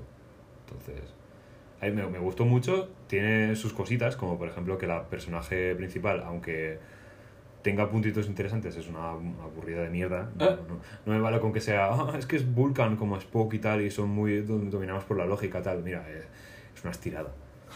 Y eh, me parece bien que sea que esté el típico sidekick, estirado. De hecho, joder, sale, sale puto Spock en la segunda temporada. ¿Ah, sí? sí. Hostia. Tío, ya tienes un estirado en el reparto. El protagonista, pues. O le metes un poco más de tal. Ya que sí. Me ha gustado. Me ha gustado. Me gusta y veré la tercera temporada cuando salga porque me está gustando mucho. Luego, eh, What We Do in the Shadows. Esta me la, han me la han recomendado a mil y todavía no sé ni de qué va. Pero solo por el nombre ya me llama ¿Ha la visto, atención. ¿Ha visto la peli? Vale, se basa en una peli. Se basa en una peli de Taika Waititi. Me suena un montón. Que es como. Te voy a hacer una analogía muy así, muy pía por los pelos. De Office, pero con vampiros. Sí que la he visto, sí que la he visto. Vale, Vale. vale, vale, coño, ya decía que me sonaba de algo. Pues esta es la serie, de hecho es el mismo universo y sale el personaje Sí. de Taika Waititi en cierto punto. guapo. Y es mismo rollo y, y está cojonuda. Está cojonuda. Es, es la puta risa. O sea. A mí la, la peli no me gustó mucho cómica, en su momento. claro. Sí, claro, es full cómica. o sea, es full comedia absurda, situacional. de- No se corta un pelo. Llevan ocho capítulos y yo me los he papado en plan. Metimos en 20, 20, 21 minutitos cada uno. Entonces, entra de, la entra de la hostia. Está en HBO. Es lo. Ah, en HBO. Sí. Eh, Bueno, Pero bueno, que se puede ver. Bueno, yo tengo HBO. ¿no? Aquí, aquí somos privilegiados. Y eso, esos serán mis punticos a reseñar. Luego vamos a pasar a estrenos de cine de este mes, de mayo de 2019 y algunos de junio. Y algunos de junio. Eh, pero eso luego. Vamos, parte por parte. Vamos a empezar primero con el, de- el descacharre máximo que se viene el 17 de mayo en forma de Hellboy. Menos mal que has, especificado la fecha, porque si te quedas en descacharre te iba a decir, No, ¿cuál no. de todos? Tenemos Porque no, van a caer un par. Pero escúchame, ¿qué está pasando? La última fue Tengo de- muchísimo cariño a Hellboy como para meterme en esto. La última movida de esta versión de Hellboy fue cuando salió información de gente que estaba asistiendo al pase de prensa que pasó recientemente, Semana pasada, de hecho. semana pasada, eh, quejándose, porque claro, esto no lo puedes alabar, que el- el- la versión que les enseñaron era una versión PG-13, para que eso nos entendamos, casi para todos los públicos, esto es sin gore, mutilaciones, etcétera, que se sospecha, y con razón, que será la que se estrena en España Sí. el 17 de mayo. ¿Y qué puto sentido tiene que si tu versión de Hellboy, diferenciando de la de Guillermo del Toro, tiene especial gore y ese rollito tras metal oscuro, Sí, te has basado en, en- en decir que has adoptado Hellboy bien porque has adoptado esa parte de él bien. Exacto, exacto. O sea, si, si lo haces así, Y ahora la quitas. claro. O sea, la- los, los cuatro mongolos que queríamos ver la peli, pues. Claro, los, los cuatro íbamos a verla por- porque nos gusta Hellboy a ver qué habían hecho con Sí, él. Y que por lo menos adaptaron un poquito la parte más violenta del personaje, diría yo, o más, o más oscura, o más no recomendada para menores, por Es así que, decirlo. es que me duele porque me acabo de tatuar la puta, el puto logo de la BPRD en, en la pierna y ahora que no voy a poder ir a ver el Hellboy tranquilamente, que ya, No, me, ya pues, me sí. sospechaba que sería una mierda, pero joder. Sí, pero no así. Un no, poquito. no que sea mierda con, con menos cosas de, que antes. Yo espero que recapaciten y al menos sea eso, eh, la versión de 18. Además, aquí en España, joder, si van a ir los niños de 16 igual a verla, si les interesa, entonces. Siguiente peli que esto ya no tiene nada que ver con Hellboy. Y esto sí que tiene Esta ser un sí que melocotonazo, pero de tela. Es Yo- John Wick 3. Parabellum. Para Velum. 17 de mayo también. Es que encima coincide con Hellboy, o sea, es, No, que, es es, que- que... se va a comer. Hellboy ha coincidido en taquilla con John Wick 3 en el estreno, Detective Pikachu en la su segunda semana, no, en, ter- en- Su segunda semana, Sí, sí, segunda sí, sí. semana, y con Endgame, que todavía está ahí. O sea, la hostia va a ser... Épica, epiquísima. Es que, bueno, va a perder dinero. ¿Qué van a saber? Va a perder dinero. Nada, eh, qué ganitas de ver a Tito Kienu. Qué ganitas. Joder, es que lo- el último trailer que salió era demasiado. eh. Sí, es sí, que sí. Es, es un personajazo, es lo que se han marcado con la primera Mm. entrega. Que yo aún recuerdo verla sin esperar Gran nada cosa. en absoluto. Sí, sí. Me llevó una sorpresa tremenda con la segunda, más grande todavía con la tercera. Estoy que doy palmas. Yo me espero que, bueno, será la típica tercera, tercera entrega que, pues igual en algunas cositas ya flaquea, como que se le ven las costuras.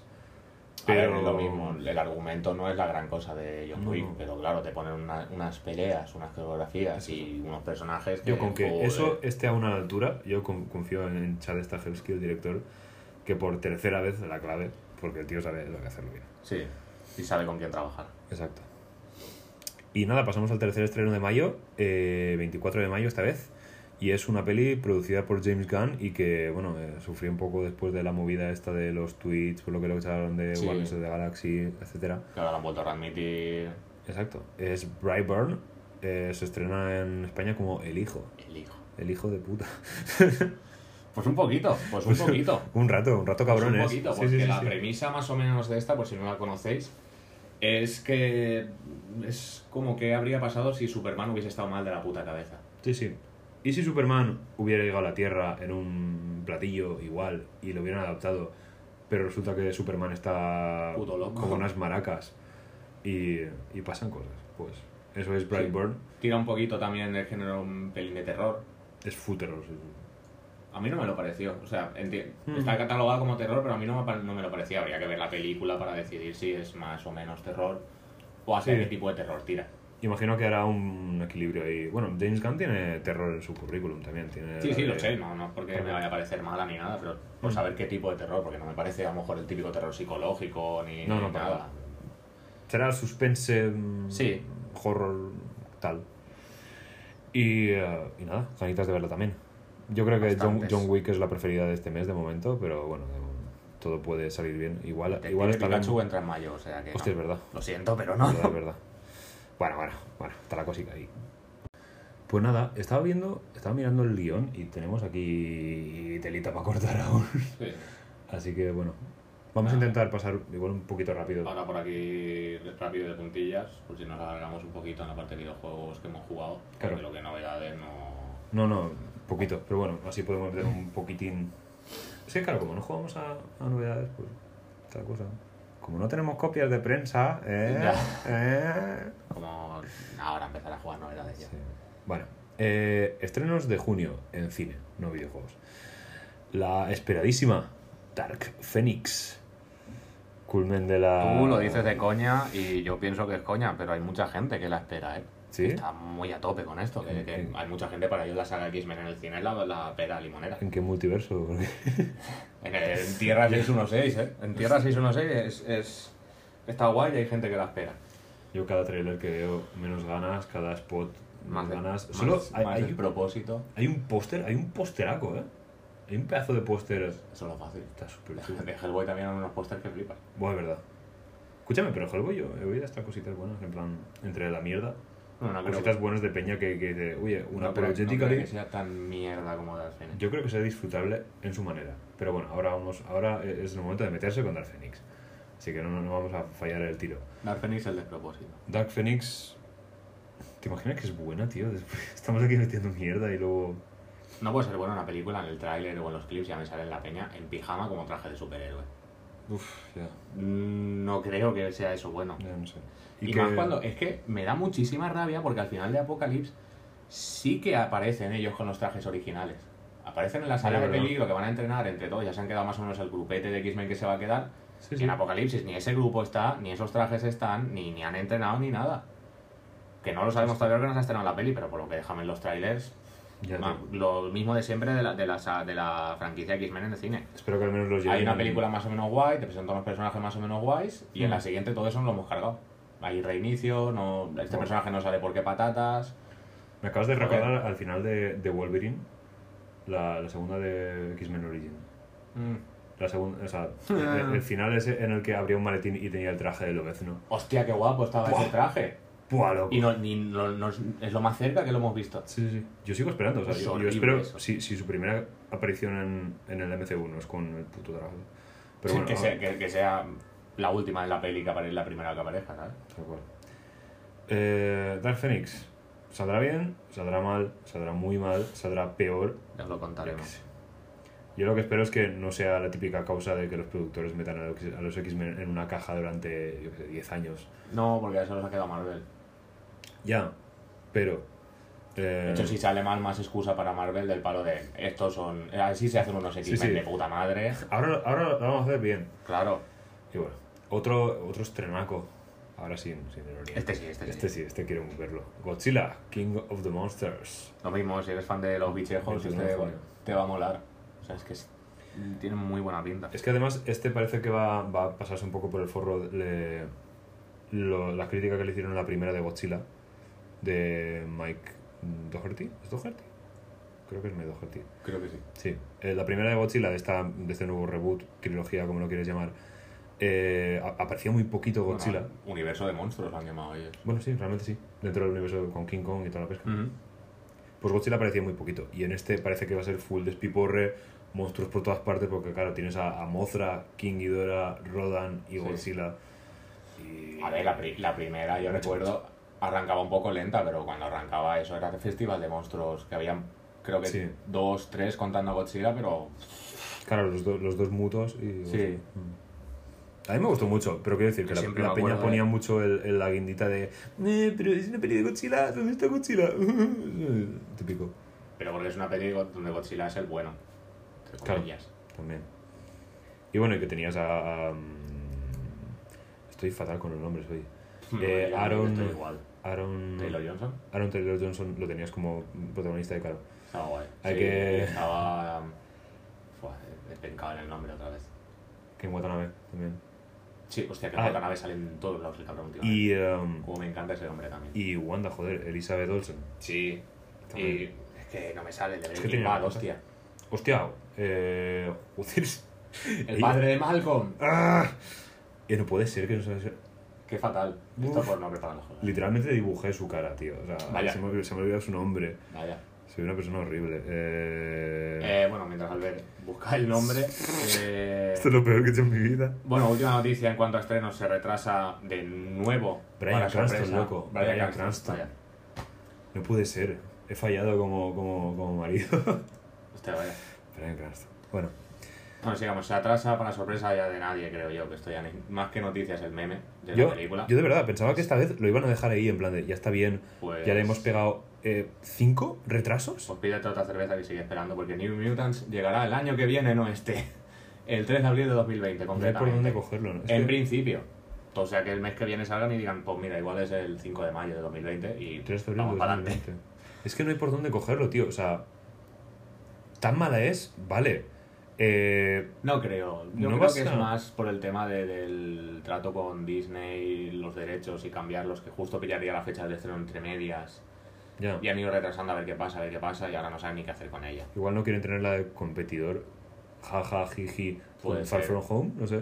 Puede ser. Que no se me ocurre que puede ser, pero, pero tío. Igual, a ver, para la fecha en la que en teoría estaba listada este año, listaban Morbius. Igual no querían competir a ver quién era la más ridícula de todas. Ah, Dios, es que todo. Entre Sony y Fox, tío. Vamos, verdad. vamos a pasar que luego vuelve, no Sony, pero sí Sonic. Y ahí también van a ver risas. Madre mía, ho- hoy va a haber de todo. Sí. Eh, bueno, nuestro ya Sí, nuestra sección ya sección que queremos seguir haciendo porque nos encanta hacer estas mierdas, el fancast, El fancast. cuarto fancast, esta vez vamos con los seis siniestros, Sí, en sí. este caso cuatro porque dos ya los tenemos presentados. Exacto. Si recordáis bien, los seis siniestros son los, los malos. eh, lo- la galería de, de, De malos, de, de Spider-Man. de Spider-Man. Y bueno, en este caso, pues contamos como malos pues a Norman Osborn, acá Duende Verde, Ajá. Electro. que yo creo que va a tener mucha importancia en la siguiente fase de Marvel, aunque es ya no como malo. Yo Mm. creo que podría ser fácilmente el nuevo Loki de la fase de Marvel de ahora. Sí, Ya el- no el tema de cambiar entre bueno y malo, sino que sea siempre malo, pero el villano recurrente. Mm. El nuevo Loki a la, a la sombra de- del nuevo Thanos, sea Sí, quien sea. Sí, sí, alguna cosita luego. Eh, Norman Osborn, Electro, Doctor Octopus, porque Doctor Octopus tiene que estar y tiene que tener su alter ego en este universo. Sí. Eh, Rhino, por, por poner. Un poquito de músculo también ahí Sí, un poquito de músculo. Y luego, como otros dos siniestros, pues bueno, ya tenemos un escorpión Tenemos a un buitre y tenemos un buitre. y, Y, a tenemos mis- a Misterio que igual podrían, si no meten a uno, meten a otro. Sí, depende de la alineación del, del equipo, pero bueno, Misterio Claro. suele ir por, a su puta bola siempre, entonces. Nada, y bueno, tenemos aquí dos diferentes proposiciones de casting para Norman Osborn. Sí. Sí, yo digo Jason Isaacs, que lo recordaréis como Lucius Malfoy, que creo que es su papel más conocido. Sí. Y luego tiene una buena ristra de papeles de villano por ahí, porque la verdad es que lo hace de puta madre. Mira, en Star Trek Discovery, voy- sin ir Vaya, es verdad, sí, verdad, sí, verdad, sale. tiene un papelón. Y yo voy con Matthew McConaughey. Eh, yo es que lo tengo a este como Sí. Osborn desde la primera vez que me imaginé un Osborn en el MCU y joder, es que me, me encantaría. Me encantaría Ahí te tenerlo. apoyo, ahí te apoyo, Me la verdad. encantaría tener a Matthew ahí. Por tema presupuesto, igual Jason que- sí que es más... Claro, es más asequible. Jason también me gustaría porque considero que lo haría bastante Mm. bien. Pero no sé, Matthew McConaughey me gusta un poco más. Uf. Electro. Sí. Aquí cambiamos ya, ya no solo de actor, sino de género también. Alberto Sí. había querido que fuese una mujer electro. A mí me, me hubiera, me gustaría un, un ángulo bueno, femenino con, con Electro y me gustaría eh, Jodie Comer, que ha ganado hace nada, eh, dos días, el BAFTA por su papel de, de villana en Killing Eve, eh, que hace una asesina psicópata. Y nada, ha recibido muy buenas críticas y, y me gustaría ver su, eso, su, su interpretación ahí de, de Electro a lo loca psicópata, vaya, estaría, estaría muy chulo. Sí. Y es un, un rollito que se da muy bien con Electro, así que estaría guay. Yo de electro sí que me quedo en el género de hombre. El género solo cambia el siguiente, que es Doctor, Doctor Octopus. Y para electro me quedaría con Aaron Paul. Eh, si recordáis antes que hemos hablado de, Breaking Bad, es el Psychic de, de- Hostia, que se me ha ido otra vez el nombre. Brian Cranston. Bryan Cranston. Science Beach. Sí. Sí, y sí. nada, la verdad es que me encantaría, porque una de las películas en las que lo vi y me gustó el papel que hacía sobre que la peli también es... A ver, la peli me gusta, me entretiene y tal, pero normalía es la de Need for Speed, que él era el protagonista. Aún no lo he visto. Salía, salía, él, salía bastante gente. Estaría guay, la verdad. No se ve nada de él ¿eh? desde, No. desde hace mucho. No, no, no. Ha hecho algún papel secundario por ahí, pero nada, no sé mucho más. Es una lástima porque es un, es un puto actorazo. Pero bueno, eh, cada uno. Y bueno, luego pasamos a Doctor Octopus. Aquí también tenemos dos sugerencias distintas. Aquí es donde yo he tirado por la mujer, porque la verdad es que en Sí. Spider-Verse... Me, flip- me flipa, me flipa tu, tu enfoque, la verdad. En Spider me muy guay. gustó muchísimo el enfoque que le dieron a una Doctor Octopus y no a un Doctor Octopus. Y siguiendo por la imagen que tengo de ella de, de, de, de Spider-Verse, había optado por Stephanie Beatriz. Ya que es una mujer que estoy a tope con ella a partir de Brooklyn Nine-Nine y tal, Mm. viendo muchas entrevistas, siguiéndola en redes y tal. Joder, es que me parece muy buena actriz, por eso que hablábamos también fuera de cámara antes, que, que Claro, el cambio que hace del personaje que es ella en Brooklyn Nine-Nine es súper curioso. O sea, a como es ella en realidad, que ella en realidad es lo más adorable del mundo, es como un unicornio hecho persona. Tal cual, tal cual. ¿Es un unicornio hecho persona? Es brutal. No sé, es que tiene, es muy buena actriz y creo que lo haría muy bien, como, como un Doc Ock, o una Doc Ock en este caso. Es que además, viendo, viendo lo lo bien que funcionó el twist de Doctor Octopus femenino en Spider-Verse, joder, esta sería un. Sí, un funcionaría muy bien.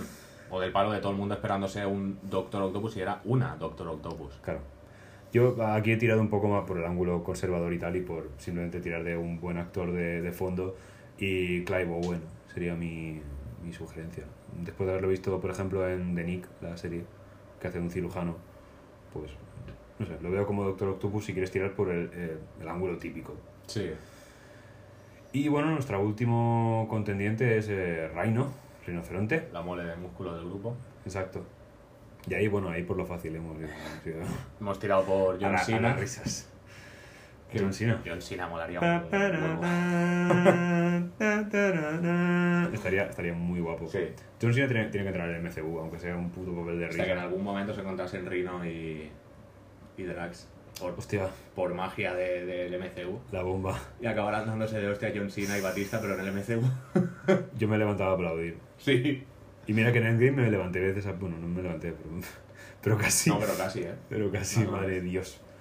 Eh, o Jason Statham, solo por tener a, a un rino con acento cockney británico, vamos. Hostia, eso tenía mucha risa también. Buah. Un Rino descerebrado soltando tonterías a los británicos estaría muy bien. ¿eh? Pega mucho con el rollito que le están dando a, a las pelis de Spider-Man, así Sí. que... Y bueno, ya para acabar con el tema de películas y series y pasar al videoshop, que nos va a quedar nada de tiempo. Vamos a hablar de dos trailers. Uno es reciente y vamos a empezar con él para tal. Otro es más viejito, pero claro, como hacemos el puto podcast de mes a mes, pues hay que, Sí, hay se que nos va a dar hablarlo. hay que meterlo por aquí. Además, si no hablamos, pues Borja me va, me va a arrancar Bueno, no lo tenemos en el guion, pero podríamos meterlo. Yo quiero meterlo, It 2. It 2. Es que, esto- Hostia, es es verdad. eh, It me gustó muchísimo el, re- Es el reboot sobre que a falta un segundo re- revisión, un segundo visionado, perdón, Sí, sí, sí. que según Albert pierde, yo tengo que hacerlo.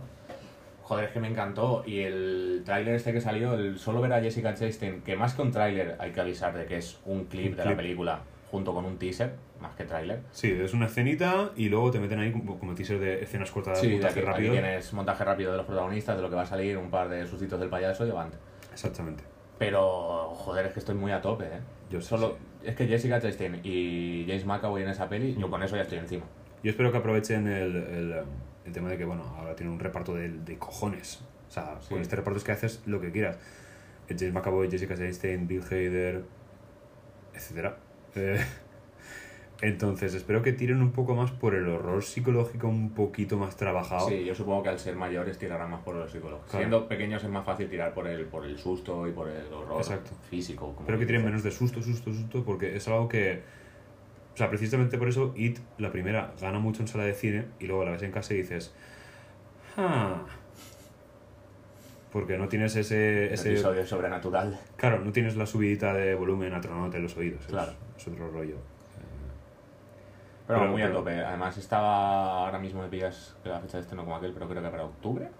Si para no este me equivoco. mes. Sí, sí, para, bueno, este mes no, para este año. Para este año creo que... Finales de este año, octubre, noviembre. Y bueno, eso, que aquí creo que los dos estamos con muchas ganas de... Muchísimas, muchísimas. de Eh, verla. se se estrena 2019. en Rusia el 5 de septiembre de 2019. Aquí me suena que era más tarde. Aquí, bueno, que siempre más tarde, estamos en Españita, amigo. Como con retraso. Y aquí se estrena el 6 de septiembre. Ah, pues antes de lo que Nada esperaba mal. yo. Uh, Nada mal. justo, justo, bueno, prácticamente justo un mes después de la de Tarantino. Joder, es que de aquí, de aquí. Madre de Uh, Dios. Está todo pensado. Bueno, seguimos que no acabamos nunca. seguimos. El- luego el tráiler de la película mm, meme, de la meme película más cara de la historia, con 90 millones, por ahora que sepamos. Sonic la película. ¿Dónde están esos 90 millones que yo los veo? En los pelos del bigote de Eggman. En, en buenas decisiones de diseño no están. Creo que están en el contrato de Jim Carrey y en los pelos del bigote de Jim Carrey. Porque no. Jim Carrey es- y lo porque, es y que lo único único bueno. de esa película. eh, Porque el Eggman de Jim Carrey, la verdad es que. Sí, sí. La involución de, de Jim Carrey, de, de, de Eggman, que vale, que está claramente como unas maracas, y luego acaba convirtiéndose en puto Sí, sí, Eggman sí, sí. Robotnik con el bigote y las gafas, es lo más interesante, porque luego Sonic.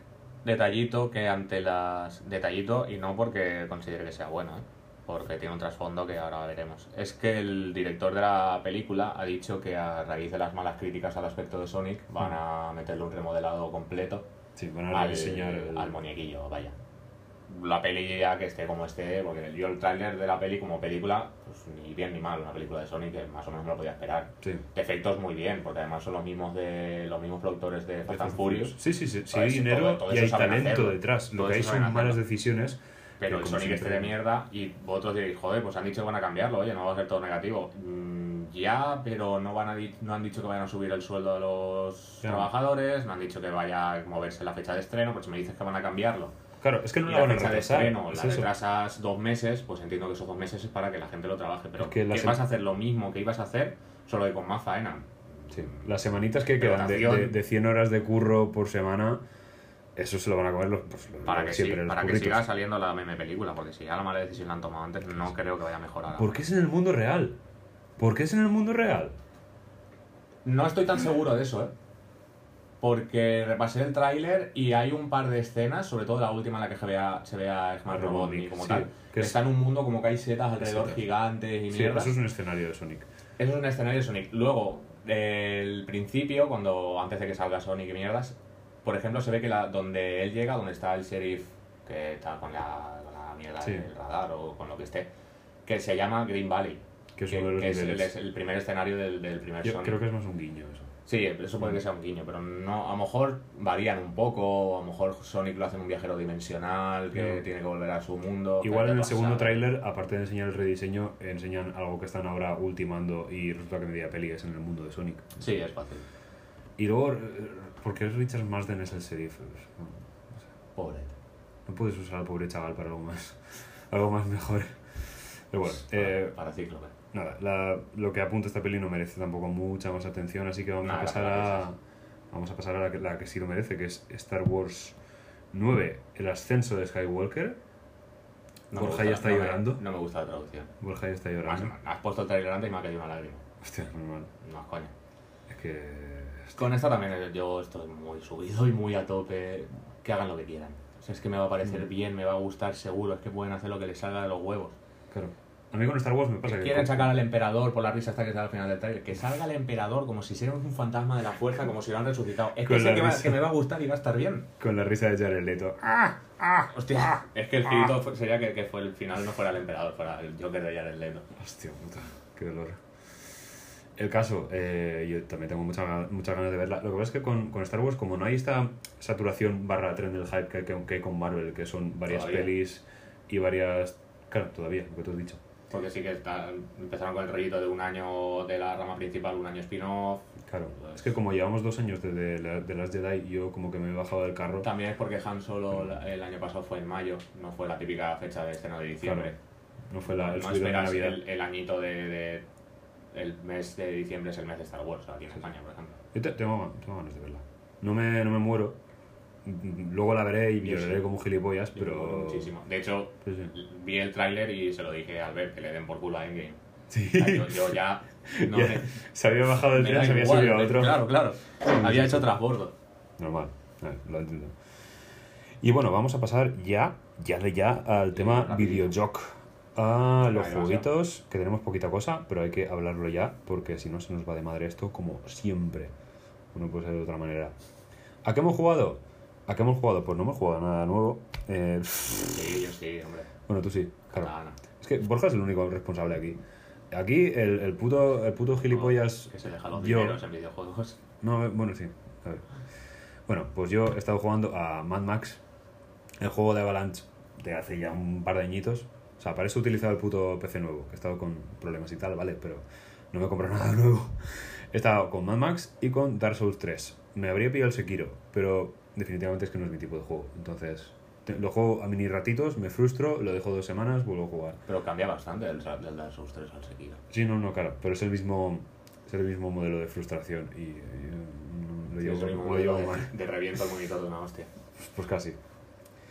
Mad Max de Avalanche está chachi. Eh, eh, brutal, o sea, visualmente es una burrada. Las explosiones y el- la climatología, vamos, me, me cago. Está súper bien. Es una barbaridad. Y tiene cositas, tiene unos, unos asomos ahí de, de genialidad que te cagas.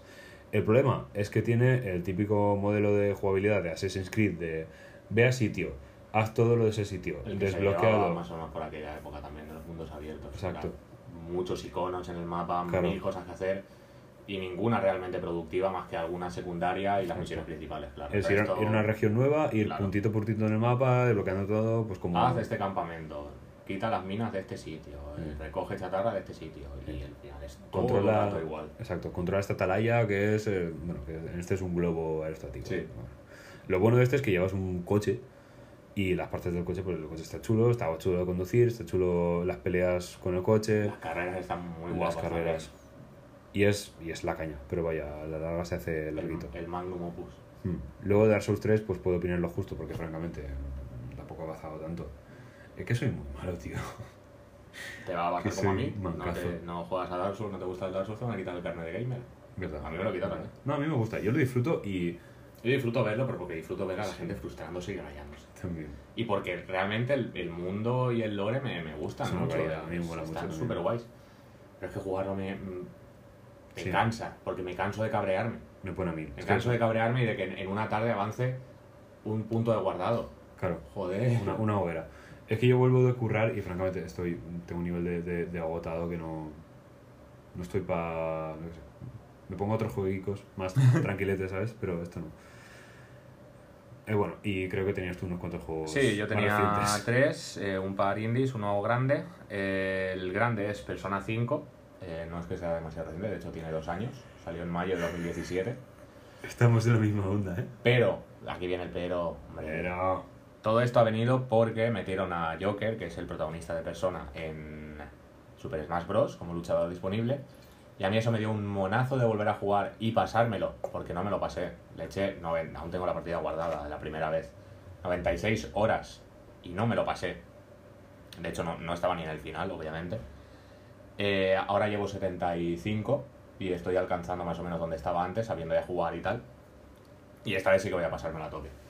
Y esta vez he podido jugar sabiendo lo que jugaba, porque la otra vez me pillé un poquito de novato los Persona, no había jugado ninguno, no había jugado a ningún Megami Tensei, creo que alguno de, de ese, algún spin-off, pero no tiene nada que ver. Ibas un pelín a ciego, ¿no? Y... Sí, claro. y es un juego que si te lo pillas de primeras es bastante grande y es bastante desconcerta- desconcertante porque hay bastante que hacer. O sea, realmente el juego es un simulador de ser un estudiante japonés.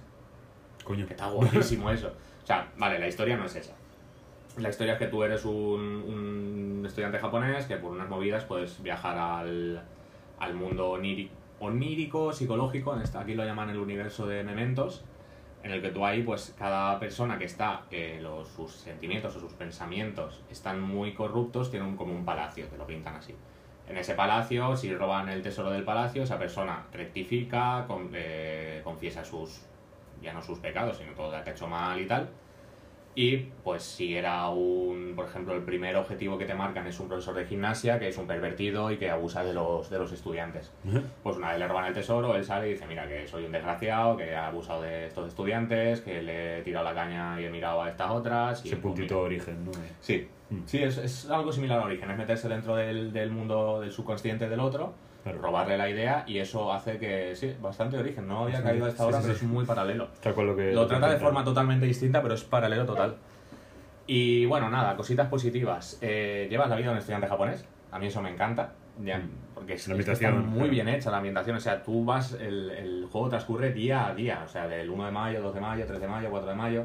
Y tú en esos días tienes que asistir a la escuela. En la escuela te preguntan cosas, que a lo mejor es una pregunta cada día.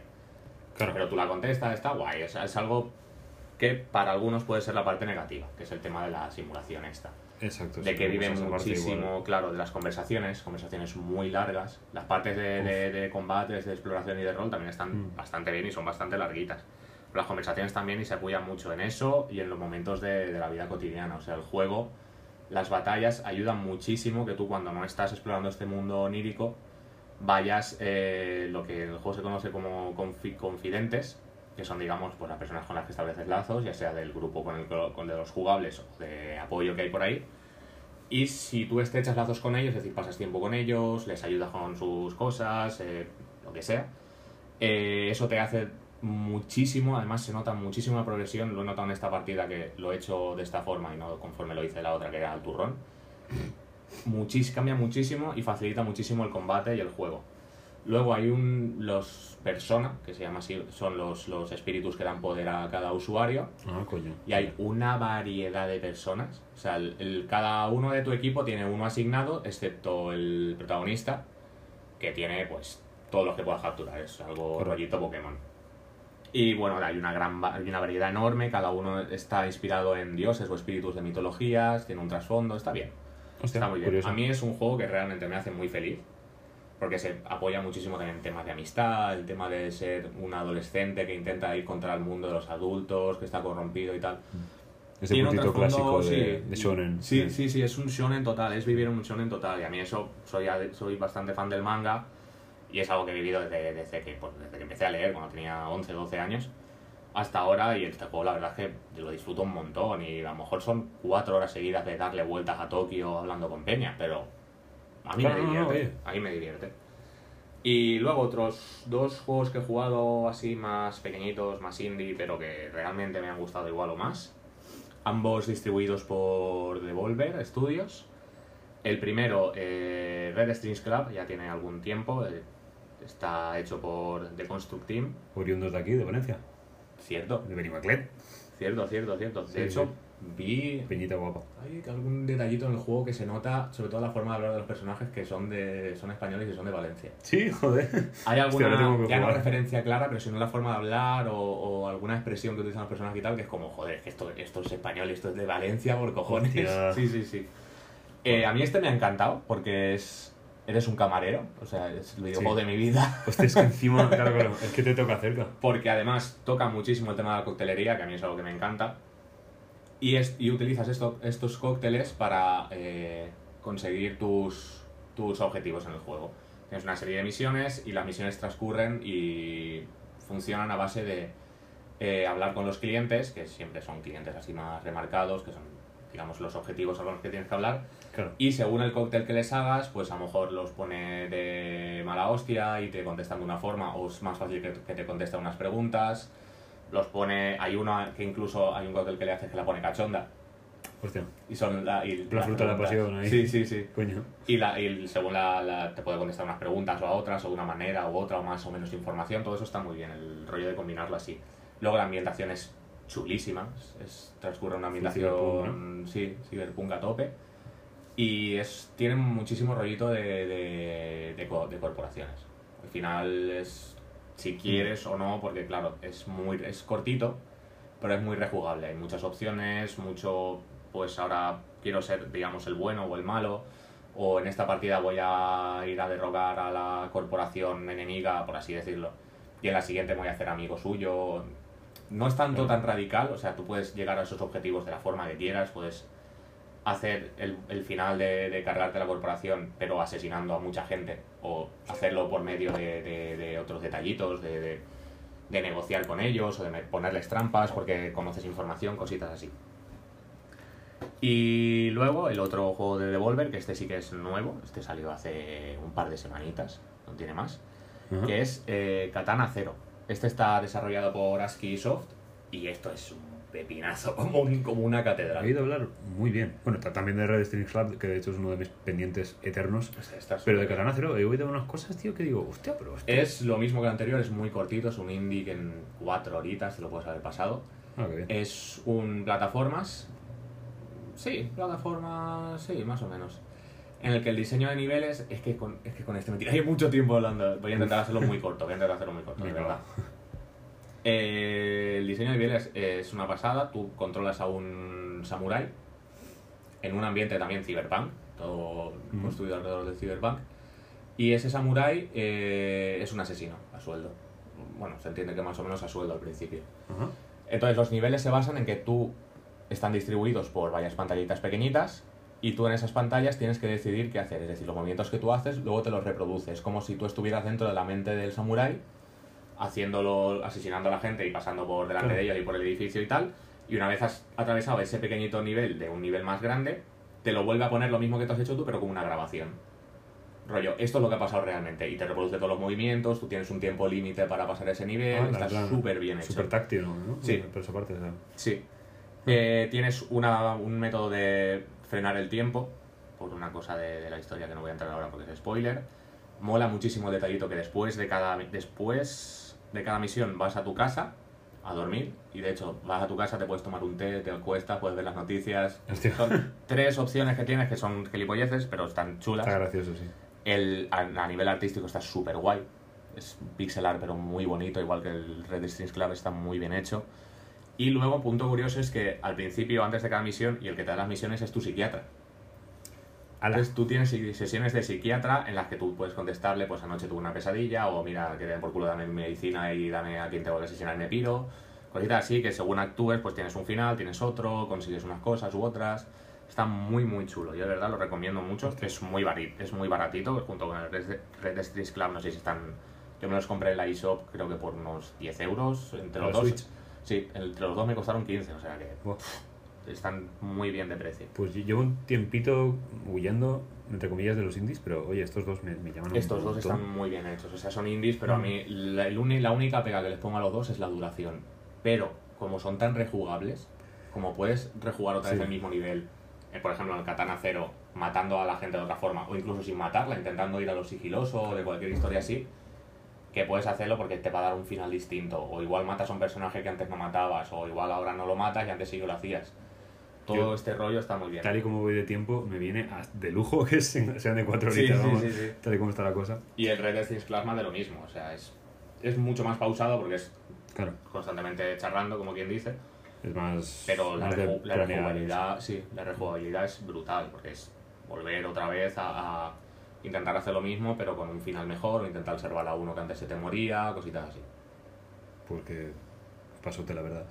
Voy a, voy a eh, una cosa que teníamos realmente para luego, pero bueno, eh, comentaros Sí. que últimamente estamos un poco pues dando palos de ciego con lo que queremos jugar, porque claro, los juegos cuestan dinero, tenemos poquito tiempo, toda la pesca, y cuesta como encontrar este juego, mm, ya no del momento, sino este juego al que, al que jugar y que comentar aquí en profundidad. Sí. Y sentimos que cada vez hacemos menos reviews en plan súper a tope. Eh, sobre todo yo, francamente. Y nos gustaría pediros al público, a los, los que nos escuchéis, aunque seáis cinco, que nos, eh, nos sugeráis un juego. Hay un juego, sí, un juego. Lo, lo volveremos a repetir por Twitter y tal, pero estaría súper, estaría de, de lujo, vaya, que nos dijerais, oye, estaría genial que jugarais a este juego en particular, que a mí me gusta mucho, Sí. y que diríais vuestra opinión. Tener en cuenta que, por suerte, contamos con bastantes plataformas. Aquí Albert tiene Claro. cuenta con PC, yo cuento con, con PlayStation 4 y Switch. En las dos tengo un catálogo que la verdad me dejaba ahí algunos ahorros que otros. Exacto. O Así sea que que, es fácil que encuentre algo que tenga. claro, podemos jugar algo los dos juntos y tal, ver qué tal y, y nada, eh, compartir luego aquí opiniones y será algo más divertido que hacer que jugar lo que nos salga un poco del, higo. Sí, o alguna novedad rápida que podamos pillar y eso. Exacto. Últimamente no es el caso. Esto lo, repetir- repetiremos por Twitter porque hablar por aquí a veces no, no llega, pero ahí queda. Luego, actualidad del videojuego. Mayo viene con, con poquitos estrenos. eh, y por ir un poco en plan cronológicamente, eh, Mortal Kombat 11 salió hace poco. eh, desarrollado por NetherRealm. De hecho, ya ha habido el típico aluvión de mierda justificado por el tema del crunch que hubo. Que Por cultura- desgracia no nos libramos. Por suerte está saliendo ahora todo. O sea, de Sí, hecho, no se este- conoce. esto es algo que siempre se ha sospechado, pero nadie ha confirmado. Y a raíz del que salió el de Red Dead, están empezando a salir de debajo Sí. de, la, de la tierra. Y oye, Sí, se está confirmando lo, lo común que es el crunch, lo, lo, lo perjudicial que es para los trabajadores lo y que es. Sí, para los trabajadores y para el videojuego, al fin y al cabo. O sea, y si las- los trabajadores tienen su horario normal, aunque el juego saliese cuatro meses después, creo que saldría más completo, mejor hecho, los trabajadores más contentos y obviamente el, propio consumidor más contento. es eso, porque si, si... Es que además luego se nota en muchos juegos el típico final apresurado, Sí.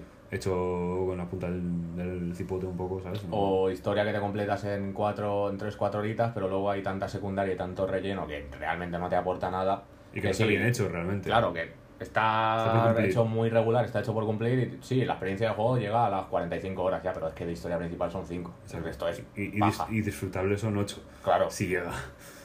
Y es eso. bueno. Aquí siempre echando la, la piedra al, al puto crunch de mierda. Hay otra manera de hacer las cosas. Como por La- ejemplo, la forma buena. socializar las empresas. Hostia. para, para. No, Ahora se viene, vas. se viene. Bueno, pasando a otros estrenitos de mayo. Eh, Rage 2, desarrollado en conjunción por Avalanche y ID Software. Aquí tenemos los del Just Cause y los del Doom jugando mano con mano. El Just Cause es súper divertido. Buah, es, es el sandbox definitivo, tío. Sí. Pues. Y nada, y yo tengo ganas de probarlo, pero me parece que es el típico juego que jugarías 20 minutitos y dirías, ya está bien, ya he disparado a todo lo que se ha movido, me voy a mi casa. Yo jugué al 1 y no me gustó, sinceramente. El O sea, 1 me dejó frío. A mí me pasó lo mismo. Había muchas cosas que me gustaban, muchas ideas que me parecían bien, pero no sé, había algo que no me acaba de gustar. No sé si a lo mejor al juntarse Avalanche, que tiene Mad Max, eh, a mí me gusta Mm. bastante, y ID Software, que tiene, ya hemos dicho, Cause, que me parece un sandbox muy divertido. Sí. Es el típico sandbox iconitos y tal que hablábamos antes, pero es muy Es divertido. es. El tema de que puedes hacer prácticamente lo que te salga de los huevos en ese juego es la hostia. Eh, supongo que este mejorará mucho. Además, este tiene una cosa que ya se ve a simple vista que el primero no tenía y a, nos- a los dos nos ha gustado, Mm. es que es bastante más colorido. Sí, primero era muy es- gris, muy, muy naranja, muy desierto, desierto, desierto. Este algo- es mucho más neón rosa, loco. más, más similar al Far Cry New Dawn. Sí, tal cual, han tirado por- exactamente por la misma ruta. Que de aquí nada saldrá de, de Outer. Bueno, de aquí nada. Cuando salga de Outer Worlds, que es otro que salió también. Vaya, vaya, vaya, vaya, vaya. Pues apocalíptico Ese mismo. Ese sí que tiene buena pinta. Sí, tengo ganas. Es que además es. Dicen que es el Fallout eh, bien hecho. Claro. Fallout 76 bien hecho. Es que además es de. Obsidian. Sí. ¿Obsidian? ¿Es de Obsidian? Pues. ¿O me creo que estoy sí. rayando yo? Espérate. Busca Vamos. rapidita. Rápido. Busca rapidita. El caso es que nada, yo, es eso, Race 2 tengo ganas, pero por otra parte no tengo ganas porque estoy viendo gameplays y me gusta mucho el, el gameplay, el tema de los disparos y tal, parece súper bien implementado. Obsidian, vale, guay. Desarrollado Obsidian, distribuido Private Division. No lo he cagado, gracias a Dios. Eh, y eso, Race 2. Me parece divertido de jugar y veo gameplays y digo, guau, qué guapo los disparos tal. Pero me da la sensación de que juegas 20 minutos y digo, dices, bueno, ya, ya- ya he visto todo lo que tenía que ver. Sí. Y de hecho las reviews van un poco en ese camino, en plan de que está chulo, pero... eh, Será un, Es que no quiero decirlo, pero será un Far Cry postapocalíptico. A lo mejor con más elementos de Mad Max o. Sí, parece que han tirado menos, al menos parece que han tirado menos por lo de hacer el mapa masivo y más por meter contenido en una zona más pequeña, que- cual siendo- creo que es un acierto. hora, Ya va siendo hora. Sí, yo creo que ahora tenemos que, tenemos que involucionar un poco en el sentido Sí. de menos terreno y más chicha, porque Sí. no me apetece irme a tomar por culo para no quiero tener un, un sandbox que sea de grande como España. Exacto. Si tengo que recorrerme tal cual España. O sea, si tengo que hacerme un viaje de dos horas para llegar de, de Valencia a Albacete, Es ¿sabes? que, que perecita, amigo.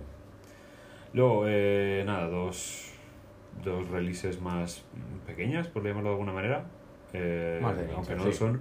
Close to the Sun es un juego de terror y aventura de los italianos eh, Storm in a Teacup, una desarrolladora. Y nada, es un juego así em, con un rollito ahí Art Deco, ¿Art Deco o Art Nouveau? Creo que es Art Nouveau. Bueno, a lo Ni idea, Bioshock. ni idea, ni idea, sí. A lo Bioshock, vaya, eh, una estética que reconoceréis fácilmente. Y nada, se está hablando bien. Mm, yo sé poquito, pero bueno, ahí queda. Y también sale este mes. Luego, Total War Three Kingdoms de Creative Assembly. Nada, el enésimo Total War. Esta vez inspirado en, ah, en una mezcla de leyendas y historia china. Uh, Sí, con eso, con La- ejércitos chinos. las tríadas. No, Total no, War, las tríadas. que, bueno, me- medieval, pero por ahí. Va a caber Three Kingdoms, me he acordado de las tríadas y... Claro, claro. No, no. Hostia, te he visto ahí el, el ángulo. McFly. McFly. Ay. Nos ha dado el sol en la cabeza. Bueno. Y nada, eso, poquita cosa en mayo. mm, y lo mismo que vamos a decir ahora cuando pasamos a las noticias, que hay pocas novedades a la espera de Sí, a ver, E3. mayo de este año, aparte de que este año ya sabíamos que iba a ser un poquito transición a nuevas generaciones. Sí. De hecho, Sony ya ha dicho que el PlayStation 5 está al caer. Que han dicho que no va a salir antes de abril de 2020, he visto, por ejemplo. Pero igualmente, como- como tarde en dos años ya tenemos Play 5 aquí, entonces ya está empezando a ser eh, un poquito la travesía eso. Además de verdad.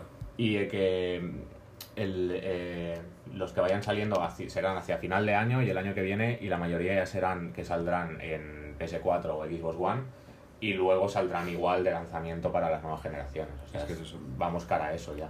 Estamos ya en una etapa pues muy de eso, transición, Contando ya, distintas. claro, que es un año de transición, encima en mayo es el, año, el mes justo antes del E3, o sea, es que poco se va a anunciar. Aunque haya Claro. que Sony, por ejemplo, no vaya, sabes que no va a ir porque no tiene nada más que anunciar hasta que anuncia la Play 5 y ahí empezará a anunciar todo lo que Bueno. tenga en la chistera. Ahí sí que nos vamos a cagar. Microsoft también se salió, pero bueno, seguimos teniendo Nintendo, Devolver tiene una, una esto en el E3.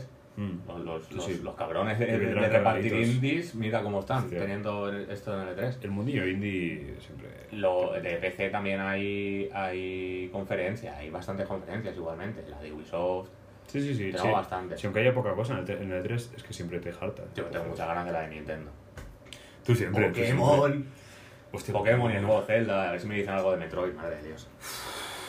Pero entonces eso, no tenemos demasiado. De hecho, lo que tenemos es el tráiler que salió hace un mes más o menos en la Star Wars Celebration. Ya ha llovido, ya ha llovido. Del Fallen Order, que le tengo muchas ganas. Exacto.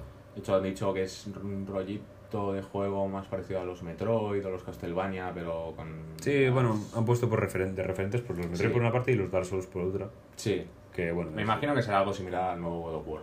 Que, ojo, Sí. es algo que ya se comentó, se rumoreaba y por mí a topísimo con ese tipo de un juego. referente de puta madre por otra parte, ¿sabes?